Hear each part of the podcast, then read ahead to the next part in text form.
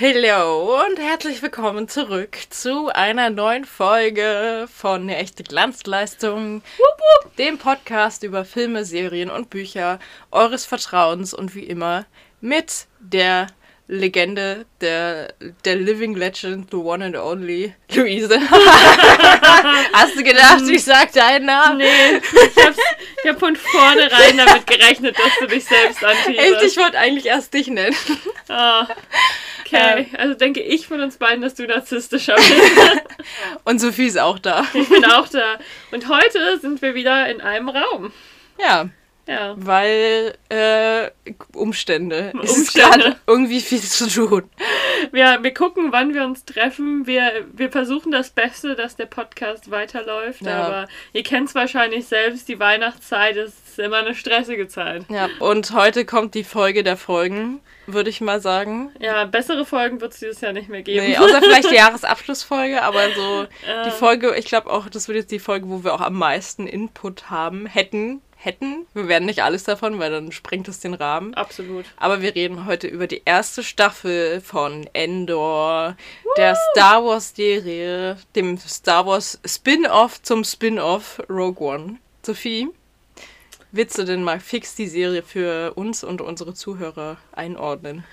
Ähm, ja, das geht sogar wirklich sehr fix. Also die Serie spielt fünf Jahre vor Rogue One. Ähm, und sie dreht sich um die Figur Cassian Andor, die aus dem Film schon bekannt ist.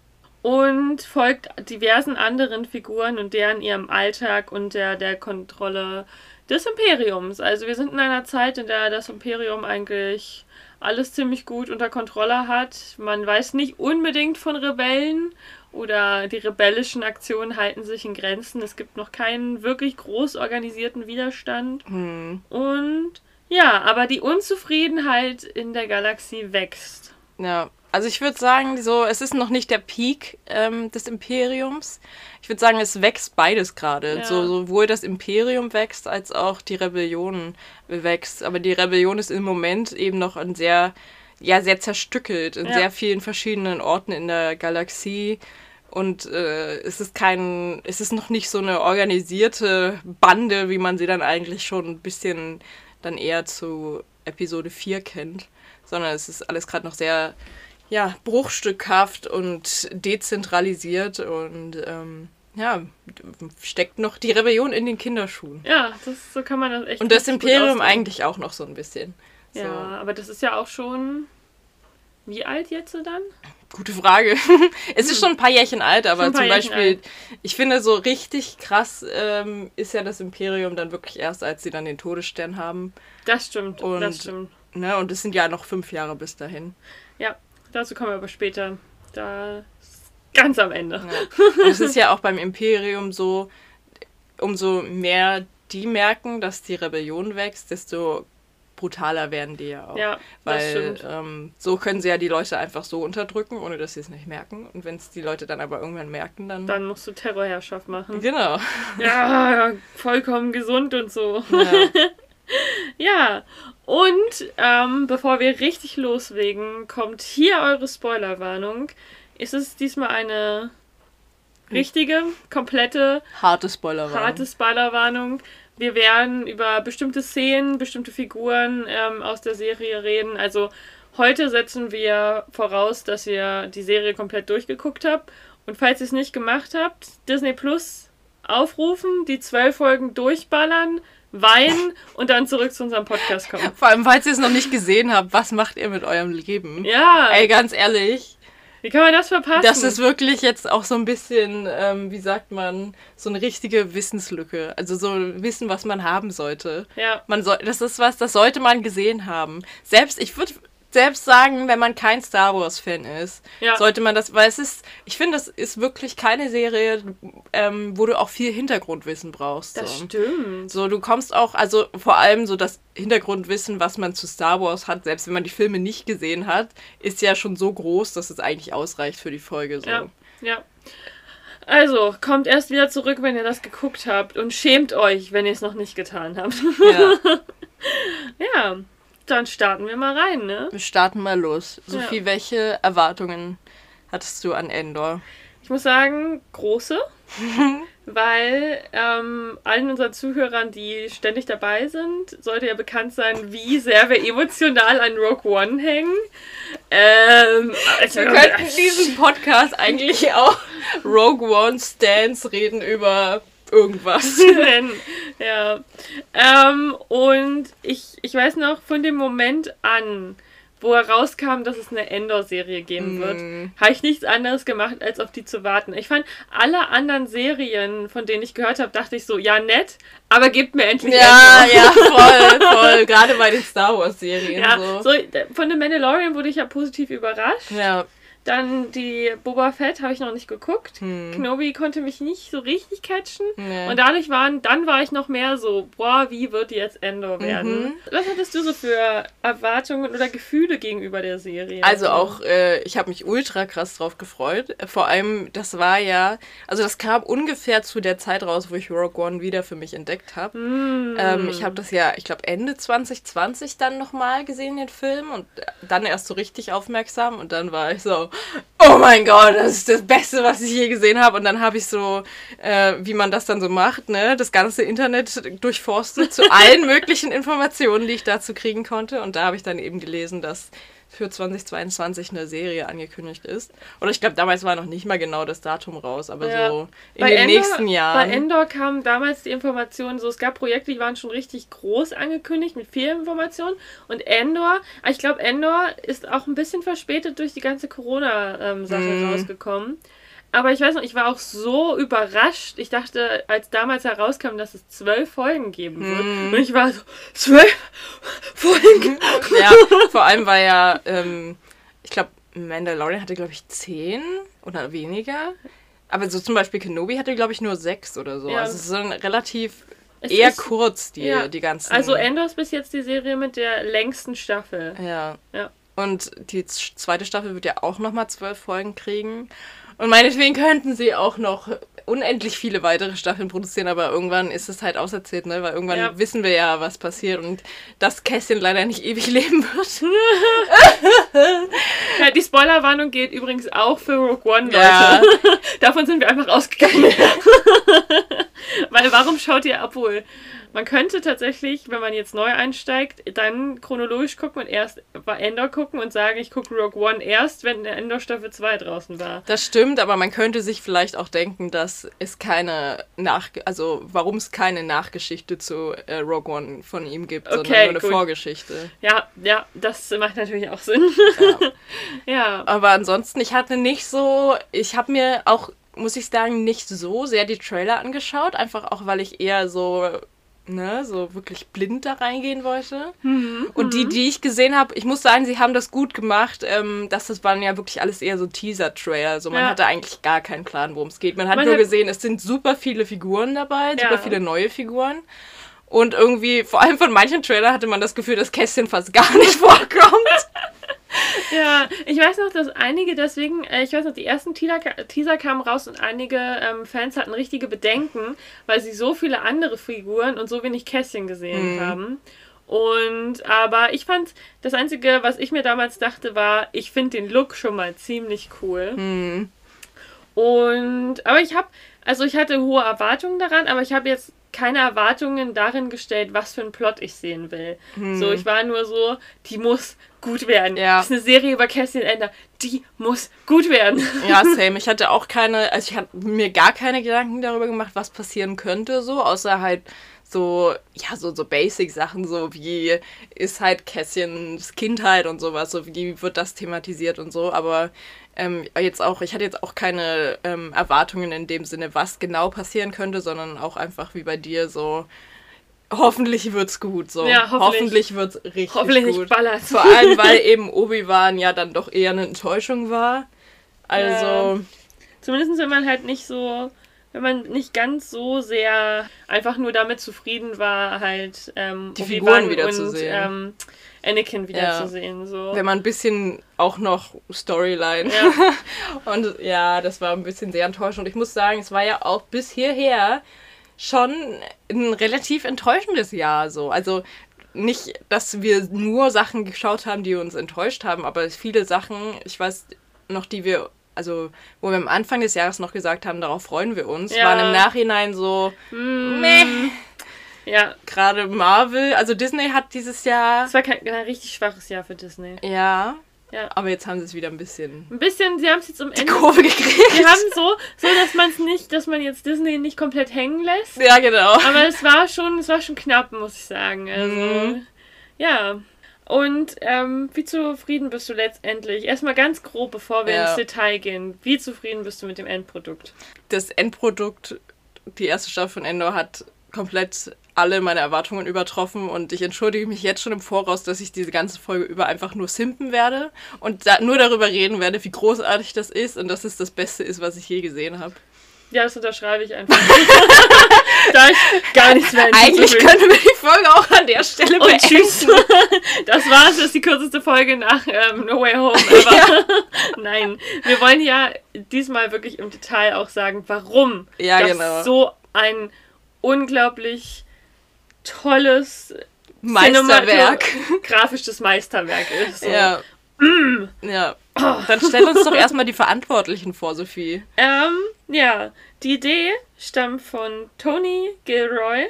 Projekte, für die er unter anderem bekannt ist, ist als Drehbuchautor der Burn-Reihe und als Drehbuchautor und Drehbuchautor, Drehbuchautor, Mann, ey, und Regisseur von Rogue One, A Star Wars Story. Ja. Und er war nämlich derjenige, der dann am Ende von Rogue One, kleiner Exkurs, Rogue One wurde ja sehr, sehr viel verändert noch im Nachhinein.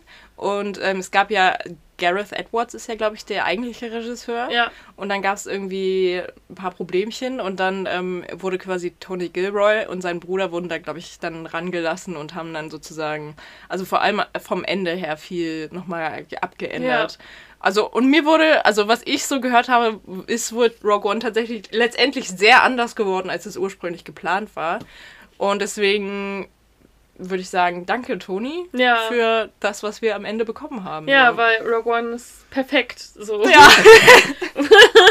und ich finde es halt richtig gut, dass sie ihn dann halt für eine Serie, also für die Serie rangeholt haben, weil der hat sich ja sowieso schon richtig lange mit den Figuren aus Rogue One, ja. als auch mit Cassian Ende auseinandergesetzt. Also warum nicht ihn so reinholen ins Projekt. Und tatsächlich sind auch die Drehbücher der ersten drei Folgen und der letzten zwei Folgen aus seiner, seiner Feder. Hm. Ja. Des Weiteren waren diverse Regisseure beteiligt an Andor. Aber die habe ich mir jetzt nicht alle rausgeschrieben, weil ich glaube, die meisten unserer Zuhörer können jetzt mit den ganzen Namen anfangen.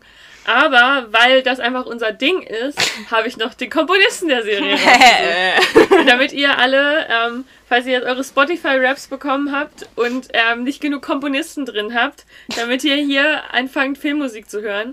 Und ähm, musikalische Beteiligung ähm, hatten wir diesmal durch Nicholas Bertel. Dem Namen ist bei uns dieses Jahr noch nicht gefallen. Nee. Aber wahrscheinlich, weil einfach 50% aller Filme, die wir besprochen haben, von Michael Das stimmt. Das war wirklich Michaels Jahr. Michael. Ähm, und von Nicolas Bechel. Also er hat unter anderem an den Soundtracks von 12 Years as a Slave, ähm, The King, Cruella, was hatte ich noch alles allem von dir genannt? Auf jeden Fall auch einige Filme, die man kennt, ja. äh, mitgearbeitet. Ja. Einiges, was man schon gesehen hat. Einige größere Sachen. The Big Short war auch noch auf der Liste.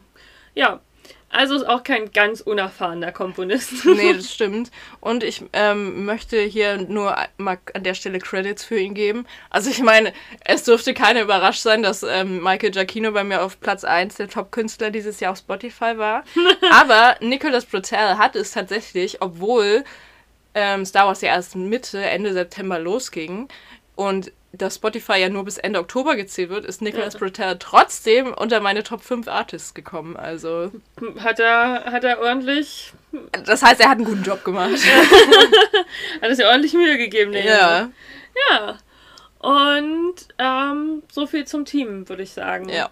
Einfach nur, damit ihr ein paar Informationen habt, wer, wer eigentlich dahinter steht, hinter diesem unglaublich genialen Stück von äh, Fernsehgeschichte. Ist ja, es gibt ja heutzutage nicht mehr wirklich Fernsehen, aber das ist ja, Streaming ist das neue Fernsehen. Ist das neue Fernsehen, ja. ja. Wir verneigen uns vor allen, die daran beteiligt waren. Ja, und als Schauspieler natürlich ein paar altbekannte Rollen dabei. Zum einen Diego Luna als Cassian Endor.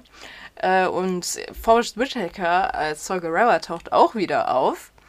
Dann haben wir auch jemanden dabei, der so ein bisschen als Überraschungsgast kam, der schon mal in Star Wars aufgetaucht ist, und zwar Andy Serkis. Andy Serkis hat das Game einfach durchgespielt. Der hat nicht nur eine, sondern gleich zwei Rollen in Star Wars. Und er ist mittlerweile, er hat sich in jedes große Fandom reingeschlichen. Ja. Er ist in Herr der Ringe, er ist in Marvel, er ist in Star Wars. Der hat, der hat wirklich, der hat das ganze Game, der hat alle Level, der. Der, der hat komplett durchgespielt, wirklich. Ja. Der ist schon so weit, dass er jetzt schon zweimal im selben großen Franchise, äh, Franchise auftreten ja. muss. Ähm, und dann Genevieve O'Reilly ist auch ähm, wieder in ihre Rolle als Mon Mothma zurückgekehrt. Mhm. Die hatte sie auch schon in Rock One. Ja. Und dann gab es eine gute Anzahl neuer Schauspieler und Gesichter. Richtig viele. Ja. So ein paar Bekannte wären zum Beispiel Stan Skarsgård, der hat auch eine relativ große Rolle gespielt als Luthen. Ja. Und Fiona Shaw. Und wer, wem jetzt der Name Fiona Shaw nicht direkt was sagt, man kennt sie unter anderem als Tante Petunia aus Harry Potter. Hm.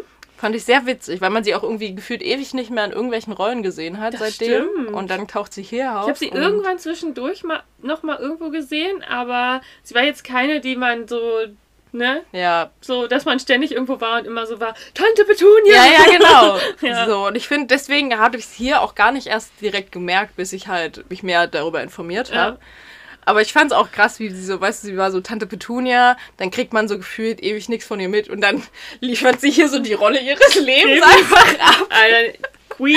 Wirklich, also Fiona Shaw, ich glaube, wir müssen mehr mit ihr gucken, so. Ja. Also, wo sie uns mal aktiv damit auseinandersetzen, wo sie noch so mitspielt, weil das war wirklich eine krasse Leistung, was sie hier hingelegt hat. Das stimmt. Vielleicht ist ja mal irgendwas dabei von ihr, das dann am Ende seinen Weg in unseren Podcast findet. Vielleicht, vielleicht, Wäre vielleicht. interessant. Ja. Ja. Und ansonsten, weil es noch so viele zahlreiche andere Figuren sind, ihr wisst ja, wie es funktioniert. Wikipedia, Endor, ist euer Schauspielerliste. Wikipedia ist euer Freund, er ist mein Freund, euer Freund, unser aller Freund. Ja. Aber ich finde schon mal krass, dass sie, ähm, dass sie Stellan Skarsgård reingeholt haben, weil ähm, was ich ja immer sehr gut finde, ist ja, dass sowohl Marvel als auch Disney, äh, Disney als auch Marvel, ha, sowohl in den Marvel-Serien als auch in Star Wars-Serien ja oft auf so unbekannte Schauspieler eher Ja. zurückgegriffen wird. Und ähm, ich muss sagen, bei Stan Skarsgård, da hat es mich nicht gestört. Es gibt so manchmal so große Namen, die Mhm. würde ich ungerne in so diesen eher, also in diesem Mix aus eher unbekannten Schauspielern sehen. Ja. Und- aber ich muss auch sagen, Stellan hat einfach so abgeliefert, dass es mich nicht gestört hat. Nee, so. das stimmt. Und ich finde, Stan Skarsgård ist jetzt auch nicht so jemand, der den drückst du nicht so in eine Schublade Ja. von, von Filmen. Weißt du, es gibt Ja. ja. wirklich so Schauspieler, wo du merkst, dass die immer eine ähnliche Rolle irgendwo spielen. Und hier Mhm. hat er auch nochmal so was ganz anderes gespielt. Und Ja. ist ja ist ja auch- sowieso sehr divers, was seine Er Rollen super angeht. vielschichtig und einfach auch ein sehr guter Schauspieler. Ja, Und ich finde, er passt sehr gut. So Ja. vom, vom, wie er spielt und auch sein Look und so, Mhm. ähm, finde ich, passt er sehr gut in dieses Universum. ja. Naja, dann geht's mal weiter vom Team zum Plot. Ja, ich blättere um. Du blätterst um. richtig schön ASMR-mäßig umgeblättert. Ja. Es wäre Oh. richtig nice, wenn wir mal so eine ASMR-Folgenbesprechung machen würden über irgendwas. Aber ich weiß nicht, ob wir das könnten. Ich glaube, wir sind dafür beide zu laut und zu, zu dingsig. Sind wir auf jeden Fall. Ja, Wo fangen wir an? Ich fange einfach mal an. Und zwar eine Sache. Also erstmal, overall, der Plot war genial. Ja, Es ist super viel passiert. Gleichzeitig wurde sich aber auch richtig schön viel Zeit gelassen für die Entwicklung der Handlungen und der Figuren. Mhm. Ähm, das erstmal so overall. Also, ne, Plot, genial. Chef's Kiss. Ähm, eine Sache, die ich geliebt habe und jedes Mal hätte ausrasten können, wenn es dazu kam, waren die ganzen Rogue One-Anspielungen. Mhm. Ach, vor allem, weil mein Spatzengehirn checkt das auch nicht, also selten beim ersten Mal gucken. ja. Viele Sachen sind mir erst wirklich hinterher dann aufgefallen, als ich sie entweder nochmal geschaut habe oder dann ähm, so TikTok-Videos gesehen habe, wo Leute das verglichen haben. Und ähm, dann habe ich mich aber jedes Mal nochmal gefreut. Äh, und ich habe mir so, so ein paar Sachen aufgeschrieben, ähm, Mm. die ich so richtig berührend fand. Vor allem, also ich meine, ich glaube, das Offensichtlichste ist die Strandszene, als Ja. ähm, Cassian von Marvas Tod erfährt. Die hat einen ganz schön mitgenommen. Mhm. Und dann so der, der Sonnenaufgang eben über dem Meer ist und das sehr an die Szene erinnert, also an die Abschlussszene von Rogue One, wo er mit äh, Jin am Strand sitzt und Mhm. hinter ihm ja der Planet explodiert. Romantisch. ähm, das war eine sehr, sehr schöne Parallele. Und ähm, dann eine Parallele, die ich gar nicht erst gecheckt habe, weil die deutsche Synchronisation natürlich ein bisschen anders ist, ist äh, in der also in der sechsten Folge ähm, nach der Flucht, also oder beziehungsweise während der Flucht von Aldani, wo Nemec dann schon so im Tod äh, ist, also am Sterben ist und dann ähm, es diese Szene gibt, wo er so Kässchen zuruft, Climb. Und das, das kommt dann, also dieses Climb, das ist so irgendwie fast schon wie so ein Motto, was sich immer wieder durchzieht in der Serie, weil es kommt dann auch beim Gefängnisausbruch noch mehrmals vor. Und das erinnert eben an ähm, von K2SO in Rogue One, wo er auch sagt, Climb! Und es ist so, diese Figuren, die so im Sterben lieben und dann so, Climb! So, oh, Pain! Oh, the pain in my heart. Und dann eine Parallele, die ich auch so herzzerreißend fand, ist die ähm, Parallele, dass sowohl ähm, Jin als auch Cassian ihre Elternteile jeweils eigentlich das letzte Mal äh, über ein Hologramm Die finde ich gesehen auch haben. ganz herzzerreißend. Oh! Parallele. Mm. Ah, der Pain! Und wenn man sich dann vorstellt, dass Cassian das ja so mitbekommen hat, so dass, also, ne, dass Jin ihren Vater da gesehen hat, mit dem Wissen, dass er ja seine Mom auch das letzte Mal über dieses Hologramm gesehen hat. Drama. Somebody to date me! Die ist einfach auch hier gerade voll am. die ist gar nicht mehr, die hat sich nicht mehr unter Kontrolle. Nee. Die hat sie einfach nicht mehr unter Kontrolle. Diese Serie hat sie emotional und innerlich fertig gemacht. Ja. Ja. Vor allem emotional und innerlich. ja. Na, wo denn sonst? Aber ich muss auch sagen, ähm, diese Serie hatte super gute Dialoge. Also da gab es zum Teil Unterhaltungen, da habe ich, ich habe bei dieser Serie Gänsehaut manchmal bekommen. Ich saß Manchmal. manchmal, also ich habe nicht durchweg Gänsehaut gehabt, so möchte ich das sagen. Ich schon. Aber es gab so richtig oft Momente, einmal, wo ich so dachte, wow. Einfach nur wow. So. Und auch, was ich auch sehr, sehr mochte, was mir sehr, sehr gefallen hat, war zum Großteil dieser immer, dieser dreiteilige Aufbau. Dass immer so drei Folgen so eine Subhandlung hatte, Ja. die so ein bisschen dort so der Hauptaugenmerk war. Und aber diese Subhandlung am Ende haben, es war ja jetzt nicht so, als wenn man so drei wirklich komplett abgetrennte Subhandlungen guckt, weil die waren ja auch alle wieder miteinander verwoben. Ja. Und das war so gut. Mhm. Man hat es immer dieses Exposition und dann so Steigerungen und dann Ja, in der dritten Folge dann immer so Höhepunkt. richtig schön drei Akte. Also Obwohl es war ja nur die ersten drei, die zweiten drei, dann gab es eine extra Folge. dann. Dann waren es wieder drei und dann noch zwei extra Ja, Folgen. okay, ich glaube, das das, ging einfach nicht anders so vom. ja. Und ich finde es gut, dass sie dann auch das so gemacht haben und nicht steif versucht haben, das immer mit immer mit drei Mhm. durchzuziehen. Aber es war schon schön. Ich mochte diese drei Dreier-Arcs sehr, sehr Ja. gerne. Ähm, Und zur ja. Infos für unsere Zuhörer. Das wird in der zweiten Staffel genauso werden. Das hat uns äh, der gute Diego schon verraten, uns. persönlich. Wir haben Ich hab so, ihn mal angerufen. Ja, Diego, der telefoniert halt ständig mit uns. Also, wir sind sein Lieblingspodcast, obwohl er nicht mal Deutsch kann. Ja, zum Deutsch lernen. ähm, das nämlich, also die, diese erste Staffel spielt jetzt innerhalb eines Jahres und die nächste Staffel soll ähm, über einen Zeitraum von vier Jahren spielen. Und zwar soll jeweils drei Folgen ähm, ein Jahr abdecken, bis eben, also es soll quasi wirklich direkt an äh, den Anfang von Rogue One äh, anschließen. Am Ende. Ja. Ja, sodass man dann, wenn die raus ist, immer richtig schön zusammen eins, zwei und Rogue One gucken Oh mein kann. Gott. Und danach Emotional Damage. ja, also sich ins Bett legen und versuchen auch irgendwie auf sein Leben Wenn man mal klarzukommen. richtig schön weinen will. Ja. Aber ja, ich finde auch, wie du schon gesagt hast, ist wirklich, also, ich will nicht die ganze Zeit immer so, ne, diese Serie einfach nur so nix sagen und die nur in den Himmel loben, aber es ist einfach wirklich eins der besten Drehbücher für eine Serie, die je, also die ich je bisher konsumiert habe, so. Mhm. Es ist so, also es ist schon teilweise poetisch geschrieben, die Dialoge, aber vor allem die Monologe. Ich finde, es gibt so viele inspirierende äh, Monologe in dieser Serie. Mhm. Teilweise sogar mehrere innerhalb von einer Folge, die so, also ich finde, es hat schon fast wirklich was, und ich habe das auch irgendwo gelesen, dass, ich glaube, einer der Drehbuchschreiber eigentlich sonst Theaterstücke schreibt. Ah. Und ich finde, das merkt man sehr, dass es so, also nicht, dass es unpassend ist, sondern eher, dass man sich richtig gut vorstellen könnte, wie das auch auf einer Bühne hm. ähm, dargestellt wird. Und ach, es ist so gut. Ich, hatte so oft Gänsehaut ähm, und ja, nicht nur das. Also ich habe wirklich sehr, sehr viel geweint bei dieser Serie. Ähm, selten so viel geweint bei irgendeiner Serie. Mhm. Und ja, das war wirklich krass. Und ich habe mich einfach jede Woche neu darauf gefreut, was für bewegende Sätze werde ich diese Folge hören.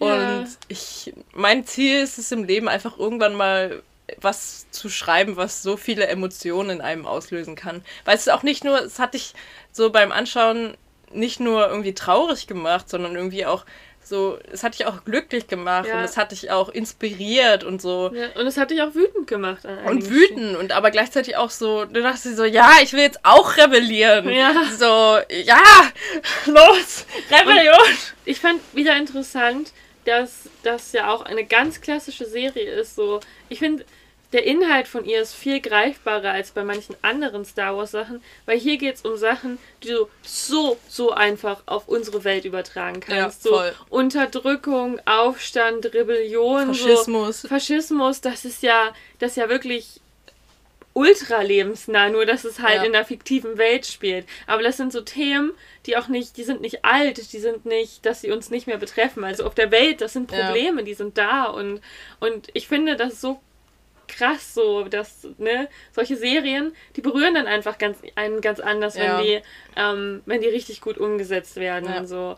Und so interessant. Und was ich noch hinzufügen wollte hm. zum Thema Dialoge, es sind gerade auch, finde ich, für mich waren es zum Teil auch die Dialoge, die keine waren, weißt du? Hm. Ähm, wenn einfach auch darauf verzichtet wurde, Sachen durch Worte zu sagen, sondern dass die Schauspieler dir das mit ihren Blicken und Gesten hm. gesagt haben. Und da gab es auch einige sehr starke Momente, fand ich in der Voll. Serie. Vor allem manchmal, manchmal wie Diego geguckt hat und ich dachte, oh, the oh, pain in my heart.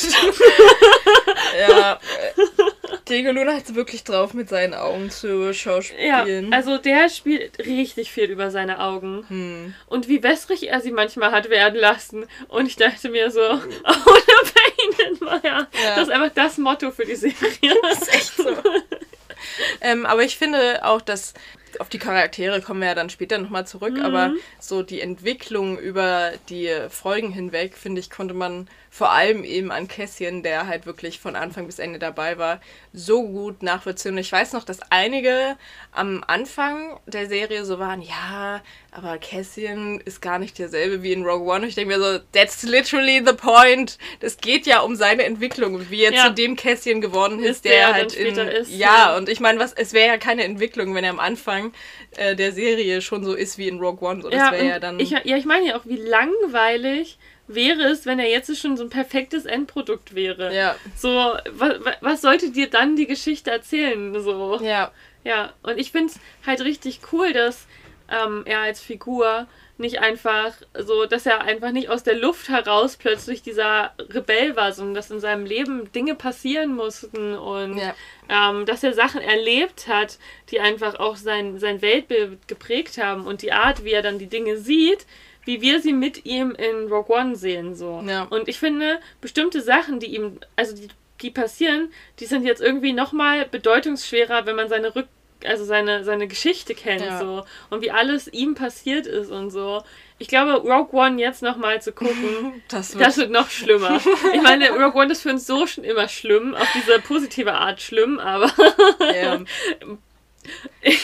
Deswegen, ich finde das so toll, wie sie wirklich diese Verknüpfung hergestellt haben und wie ich meine, sie hätten ja auch einfach irgendwas ihnen passieren lassen können. Ja. So. Also es wäre ja in erster Linie jetzt nicht so schlimm gewesen, wenn man jetzt nicht diese direkte Verbindung zwischen einzelnen Handlungen aus Rogue One und jetzt dem, was ihm jetzt passiert ist, hätte. Aber ähm, ich finde, es macht einfach das Ganze nochmal so viel so viel besser, greifbarer und irgendwie auch authentischer, dass eben diese Verknüpfungen da ist. Ja. Und die beste Verknüpfung finde ich einfach, die man halt in der ähm, Post-Credit-Scene mitbekommt, dass einfach das, was sie im Gefängnis gebaut haben, halt wirklich Teil des Todessterns ist, ja. den er am Ende halt hilft zu zerstören, ja. beziehungsweise von dem er leider auch getötet wird. Ja, und das ist so ein, das ist so unglaublich guter Bogen, ja. so ein Kreis. Das ist, das ist schon fast ein Kreis, der Richtiger da. Full Circle Moment. Moment. Aber auf ein, ultra tragischer Full Circle ja, Moment. Aber ich liebe diese Tragik, die uns da erzählt. Ja. Und ich weiß noch, jetzt ist ja alles raus, aber ich weiß noch, wie wir bei den Gefängnisfolgen die ganze Zeit so waren oh mein Gott, wäre es nicht so krass, ja. wenn das Teile für den Todesstern werden. Ja. Weil diese, diese Form, das hat für mich so, ja. so ich habe da schon den so gesehen. Dieses, Voll. Und ich dachte auch so, warum sollten die so ein krasses Gefängnis bauen, wenn die dann nicht was richtig Wichtiges produziert Ja, wird? und vor allem, dass ja immer dasselbe produziert wurde. Immer dasselbe, so. in einer ultra hohen Masse. Ja. Und aber als dann diese Endcredit-Scene kam, ich weiß noch, ich, ich habe gerade eigentlich versucht, das Finale zu verarbeiten. Dann kam die noch und danach war ich draußen. Da ist eine Sicherung rausgeknallt und dann war vorbei. so, I fucking knew it! I knew it! Und ich dachte mir, aber ich, ich wäre, glaube ich, auch disappointed gewesen, wenn es nicht so rausgekommen wäre. Ja, dann hätten wir, aber dann hätten wir, glaube ich, darauf gehofft, dass es in der zweiten Staffel der zweiten dann noch Staffel angesprochen noch, ja. wird. Aber sonst hätten wir echt, dann hätten wir bei Tony Gilroy und angerufen und gesagt, Tony, warum hast du diese Chance verschenkt? Jetzt sind es nur noch 99 von 100 Prozent. Ja, genau. Aber wir wissen, dass was er macht, so das sind so gute Sachen, da wären wir nicht mal drauf gekommen und deswegen ja. war es eigentlich zu erwarten, dass wir damit recht haben. Aber ich fand es trotzdem, ich fand es trotzdem sehr nice. Und ein bisschen finde ich fast zu schade, dass wir so schlau sind, weil ich glaube, es wäre auch richtig geil gewesen, wenn du das wirklich, also gar nicht geahnt hättest ja. und dann am Ende erst das rauskommt. Ich glaube, das wäre so richtig so. Aber leider Gottes Willen sind wir ein bisschen zu smart für Und auch ein bisschen zu in, invested darin. Ja, wir sind halt auch so, ne, so. Wenn wir nicht so viel drüber nachdenken würden, ne? Ja, mir ist aber auch wieder aufgefallen, dass ich glaube, jeder hat ja doch so seine Sache. So, also ich finde, jeder Star Wars-Fan hat so eine bestimmte Ära oder so eine bestimmte Sache, an der er am meisten hängt emotional. Mhm. Und ähm, bei mir ist es eigentlich wirklich, für mich ist es jetzt äh, dieses Rogue One-Ding. Es ist für mhm. mich Endor, Rogue One, so dieser Batzen. Der Beginn der Rebellion. Ja, genau, ja. dieser Beginn der Rebellion. Und irgendwie catcht mich das am meisten. Ja, voll. Und ähm, wirklich, so das letzte Mal habe ich Star Wars wirklich so gefühlt bei Rogue One. Es gab nichts dazwischen, was annähernd daran gekommen ist. Ja bis jetzt Endor kam und es ist kein Zufall. Das heißt irgendwie, was auch immer da erzählt wird, es wird richtig gut erzählt. Es wird richtig gut erzählt. Mm. Und ich glaube, was eben auch damit reinspielt, ähm, ist, dass es eben so, also sich so wenig eigentlich nach Star Wars anfühlt.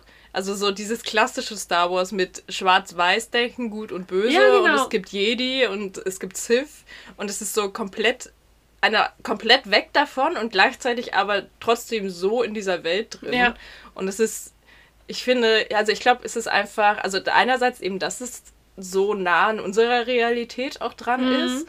Und ähm, andererseits aber eben auch, dass man sich so, also noch so viel besser mit diesen Charakteren eben in sie hineinfühlen kann und dass es einfach nochmal so viel greifbarer wird. Und das ist aber eben auch so, es ist so viel dreckiger und so viel grauer alles. Ja. Es ist einfach keiner dieser Charaktere abgesehen von meiner Precious Cinnamon Roll Brussels, ist dort wirklich ähm, ne, in Gut und Böse einzuordnen, ja. sondern die sind alle so vielschichtig und alle. Und so menschlich. So menschlich und ja. du kannst aber irgendwie auch so für alle irgendwie mitrouten. Also selbst für die eigentlich bösen Leute, die eigentlich ne, halt ja. auf der Seite des Imperiums stehen, selbst für die also selbst da muss ich sagen, ich habe wirklich, also ich feiere die einfach so. Mhm. Also auch wenn die, ne?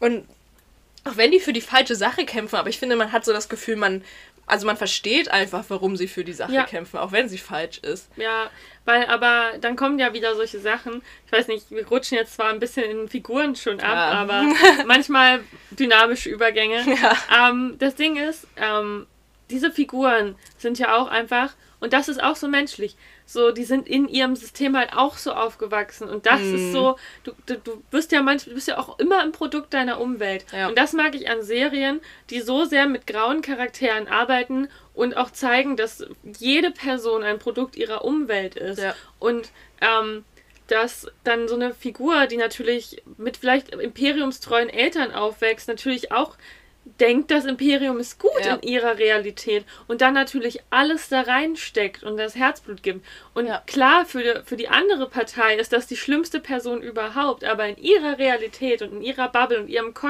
Kosmos macht die Figur, also macht die Person für sich ja alles richtig. Und ja. ich finde, wenn dir das so gezeigt wird, dass man ja eben nicht nur eine Person als gut oder böse oder ähm, einseitig, eindimensional abstempeln kann, das ist dann so ach, einfach so toll, so wenn das so ja. erzählt werden kann. So.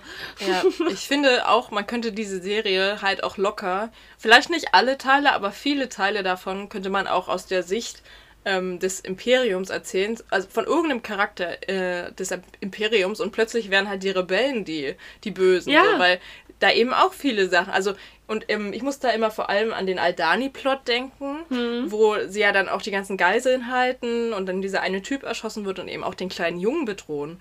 Und ja. natürlich denkst du dann, dass das die Bösen sind. Also weil sie ja in dem Moment auch alle Merkmale von so Attentätern halt aufweisen. Ja, genau. So, wenn man zum Beispiel wirklich diese Jung, dieser Junge in einem anderen Film sagen wir mal, in irgendeinem anderen Film, wenn das jetzt nicht die Geschichte wäre und der kleine Junge wäre der Hauptcharakter gewesen, dann wäre das seine tragische Background-Story, ja. so dass irgendwelche Rebellen seine Eltern bedroht und alles haben ja. und dass er dadurch traumatisiert wurde. So, das ist, finde ich, so interessant, so dass halt diese die Rebellen nicht glorifiziert werden, ja. weil du musst dir, glaube ich, die Hände schmutzig machen, auf egal welcher Seite ja, du stehst. Das hat ja Lufen äh, sehr gut verdeutlicht, ja. dass du, ja, und also dass die halt wirklich für das höhere Ziel über Leichen gehen. So. Ja. Und ich finde, das ist, das verdeutlicht diese Serie so gut wie kein anderes Thema. Das ist wirklich, ne, die Rebellion muss über Leichen gehen, um Sachen zu erreichen. Und ähm, ich finde, so dieser ganze Plot, also dieses ganze, ne, die Rebellion geht über Leichen, spiegelt sich eben in Kästchen wieder, ähm, der ja eben auch viele Sachen tut, weil, also, ne, der Zweck heiligt die Mittel. Ja. Und ähm, was ich mich immer gefragt habe, meinst du, das waren seine ersten beiden Morde in der ersten Episode? Ich glaube schon. Ich denke nämlich auch. Ich glaube auch. Ich glaube, weil er das auch, das waren wirklich so nicht geplante Affektmorde so hm. und ich glaube nicht, dass ich glaube nicht, dass er vorher er hat wahrscheinlich schon mal Leute angeschossen oder so, aber ich glaube, hm. er hat nicht aktiv eine Person umgebracht. So. Hm. Ja. ja. Ja. Ich fand es sehr interessant, dass ähm, wir auch so diese Seite von ihm gesehen haben, die so, wo du wirklich denkst, okay, das ist ein Killer. So. Mhm. Das ist so auch, ähm, also mit diesen beiden ist, also ich finde, ähm, auf der anderen Seite kann man es immer nachvollziehen, warum er die Person halt umgebracht hat, aber ja. trotzdem ist es halt so, es ist schon krass so. Ja, es, ist, ist krass. es ist eine krasse Figur. Es ist keine ja. Figur, wo man jetzt sagen würde, oh, was für ein krass sympathischer Typ so. Ja, und ähm, ich mag das deswegen auch so, so sehr, weil ich habe, ich weiß nicht, irgendwann im Laufe meiner, meiner Jugend oder meines Lebens habe ich gemerkt, dass ich eine Sache überhaupt nicht leiden kann, und, dann, und zwar, wenn so das Heldentum ähm, so so glorifiziert wird. So. Mhm. Und dieser strahlende Held, der, der keine Fehler macht und deswegen der alles richtig macht mhm. und ähm, so, weißt du, und deswegen über allen steht. So. Ja. Und ich dachte mir immer so, nee.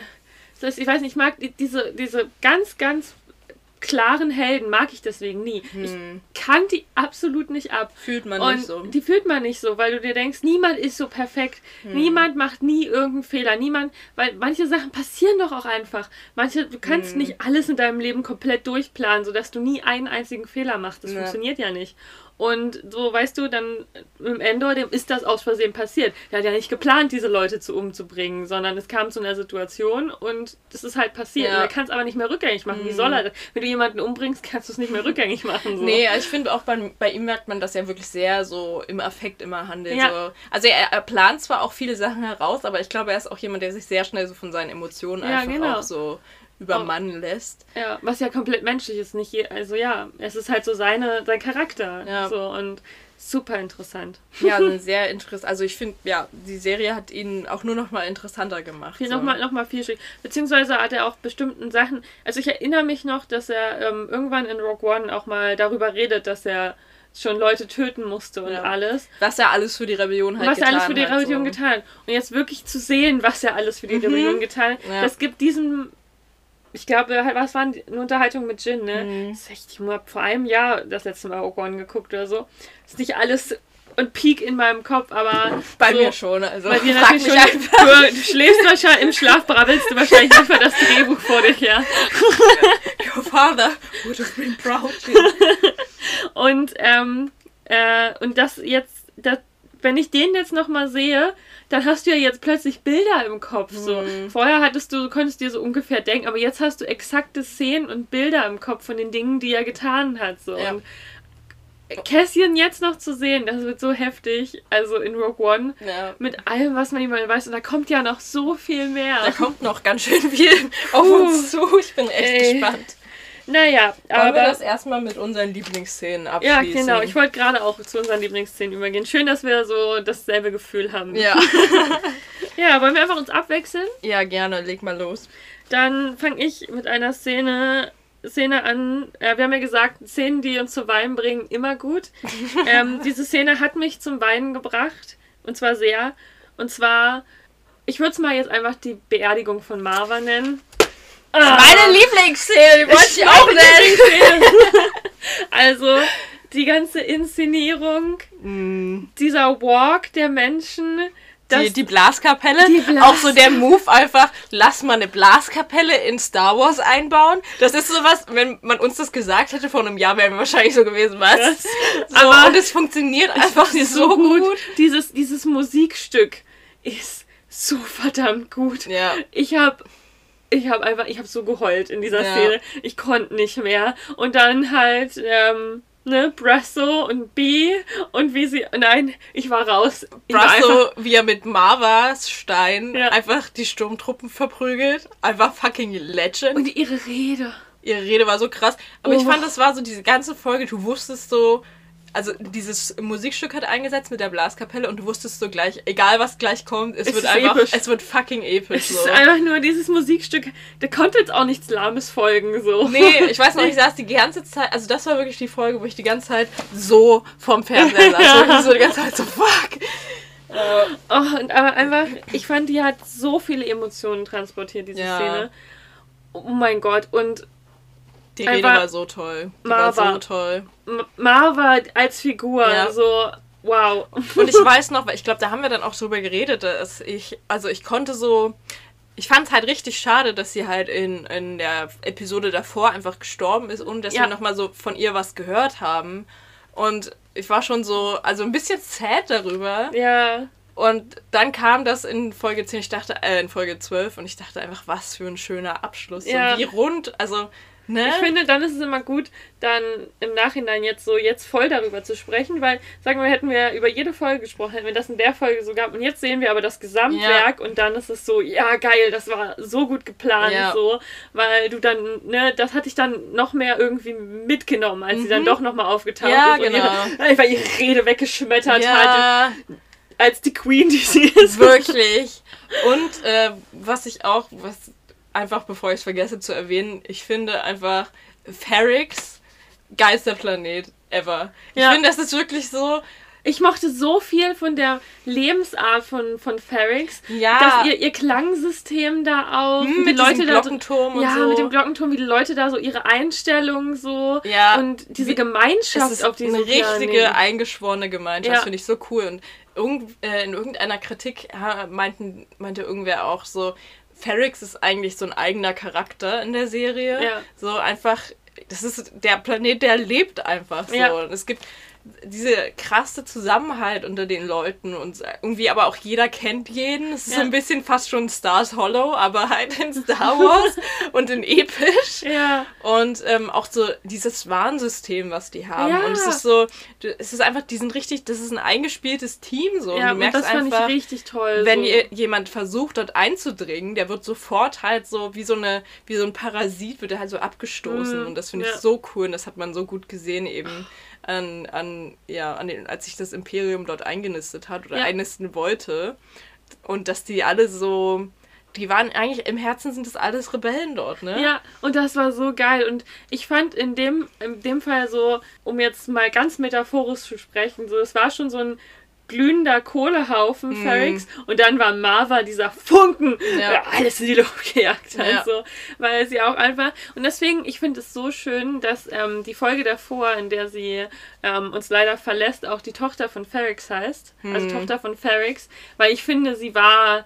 Sie war auch irgendwie Ferrix so ein ja, bisschen. So, voll. sie war der Spirit so. Ja. Ja. Voll. Und oh, einfach diese Szene Cool, dann habe ich eine von deinen Szenen ja. geklaut. Jetzt kannst du eine von meinen klauen. Wir haben safe zum Großteil dieselbe Liste. Meinst du? Okay, dann sage ich einfach meine zweite Lieblingsszene. Ähm, ja. Ich weiß nämlich nicht, ob, die, du, ob du die dabei hast. Und zwar ist das ähm, das Gespräch äh, von Mon Mothma und Val in Folge 11, wo mm. es darum hm. geht, also wo Mon Mothma quasi Val von ihrem Plan erzählt, durch die Blume durch, sie sagt es ja nicht direkt, aber dass sie ihre Tochter vermutlich mit diesem einen Typen verheiraten wird. Ja. Und ich fand diese Szene, die hat mich so gekillt. Ich musste so krass weinen dabei. Und ich glaube, es ist so dieses, dass man Mothma so viel für die Rebellion opfern muss, dass sie quasi ihre eigene Tochter opfern muss ja. für den höheren Zweck. Und das fand ich so krass. Und ich finde, es ist eins der größten Opfer, die gemacht wurden in dieser Staffel. Weil sie wirklich, also ich meine, es ist jetzt alles noch nicht fest und ähm, letztendlich war es ja auch so, dass die Tochter sich selber für dieses Ritual entschieden hat, dass ja. sie eben so zeitig verheiratet werden möchte. Aber wie, wie sie das so erzählt und dann ihre Tochter anschaut und diese Tränen ihr in und den Augen stehen. Auch, also sie hat ja gar keine Wahl. Also selbst sie kann ja nicht mal so ihrer Tochter das ausreden oder so, weil sie selber ja davon profitiert. Also die Rebellion profitiert genau. ja davon. Und sie muss das ja auch irgendwie ergreifen, wenn diese Rebellion nicht sterben soll. Ja. So. Und das ist, du, du, du merkst einfach auch, was sie für schwere Lebensentscheidungen treffen ja. muss für die Rebellion. So. Ja.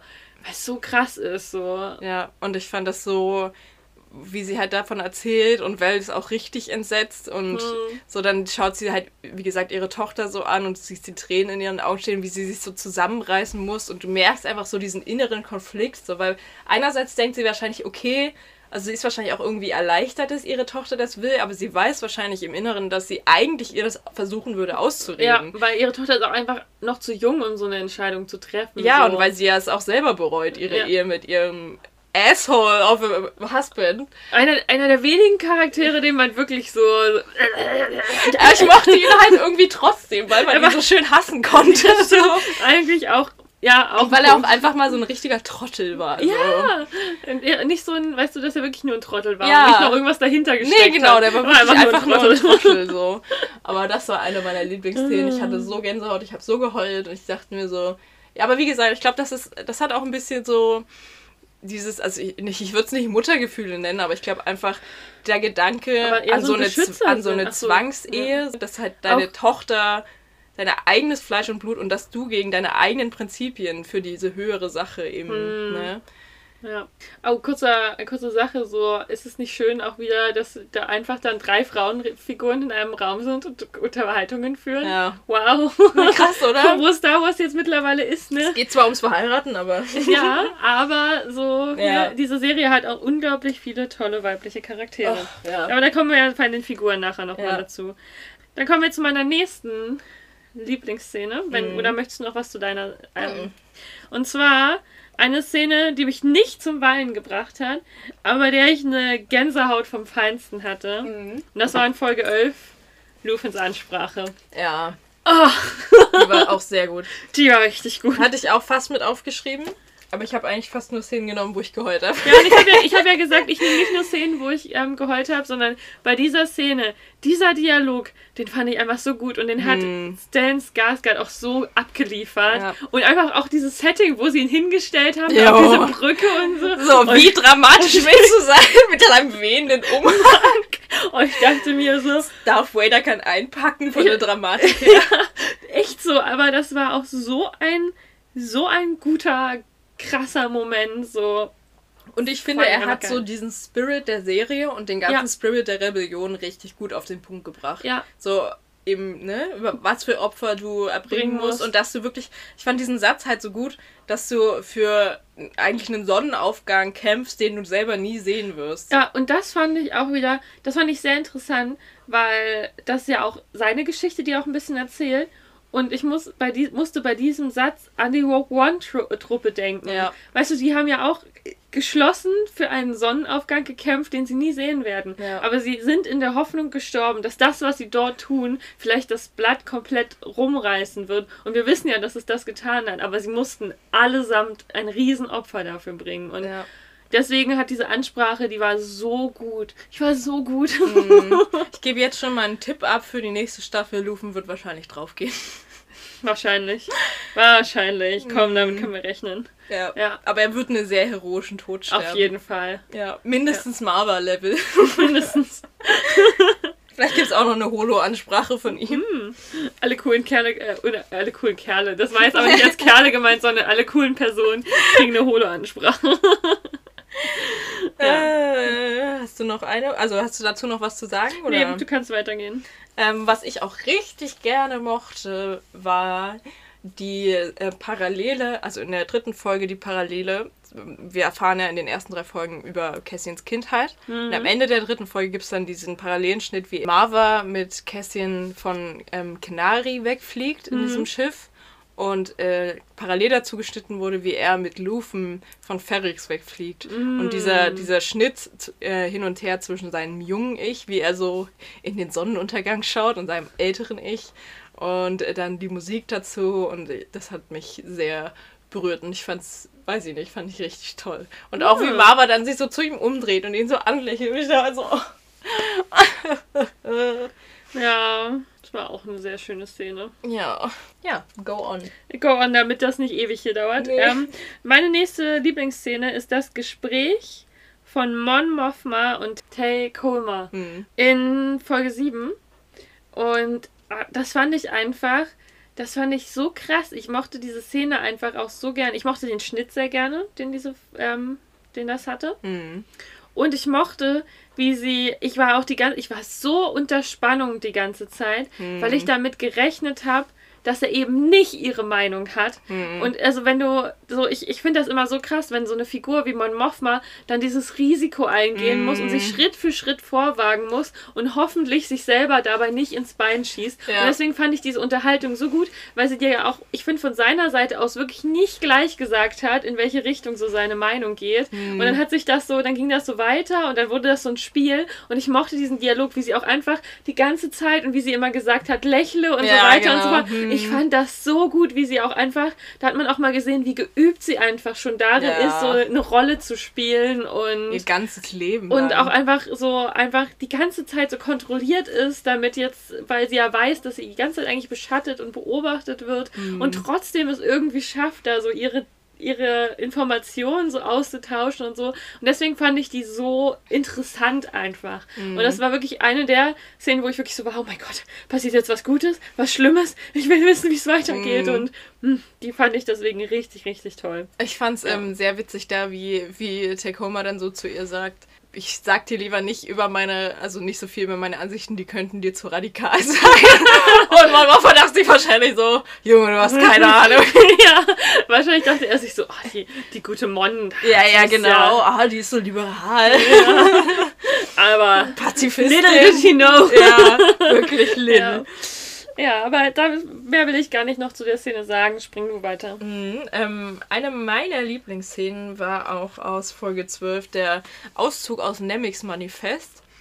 Ich habe da, oh, bei dessen habe ich ganz kurz überlegt. Jetzt nicht auf meine Liste geschaut, aber ich habe ganz kurz überlegt. Ja, überhaupt diese Liste, ne? Es ist auch wirklich schwierig, sich da auf fünf zu. Ja. Wir können danach also, gleich noch aber ich finde, das ist so krass. Es gibt gäbe andere Serien, wo wir fast schon überlegen würden, ah, ah ja, okay, die waren noch gut Ja, genug, um sie mhm. Und hier Ja. ist es so, das oder das oder Ja. die oder das. Ah, Deswegen ist gut, dass wir uns da ergänzen. ja.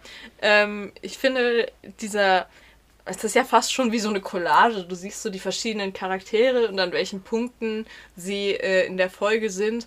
Und gleichzeitig weißt du, es ist ja aber auch sowas, so, so eine richtige Exposition. So, es baut sich was auf. Und du weißt so, das ist jetzt so die Ruhe vor dem Sturm.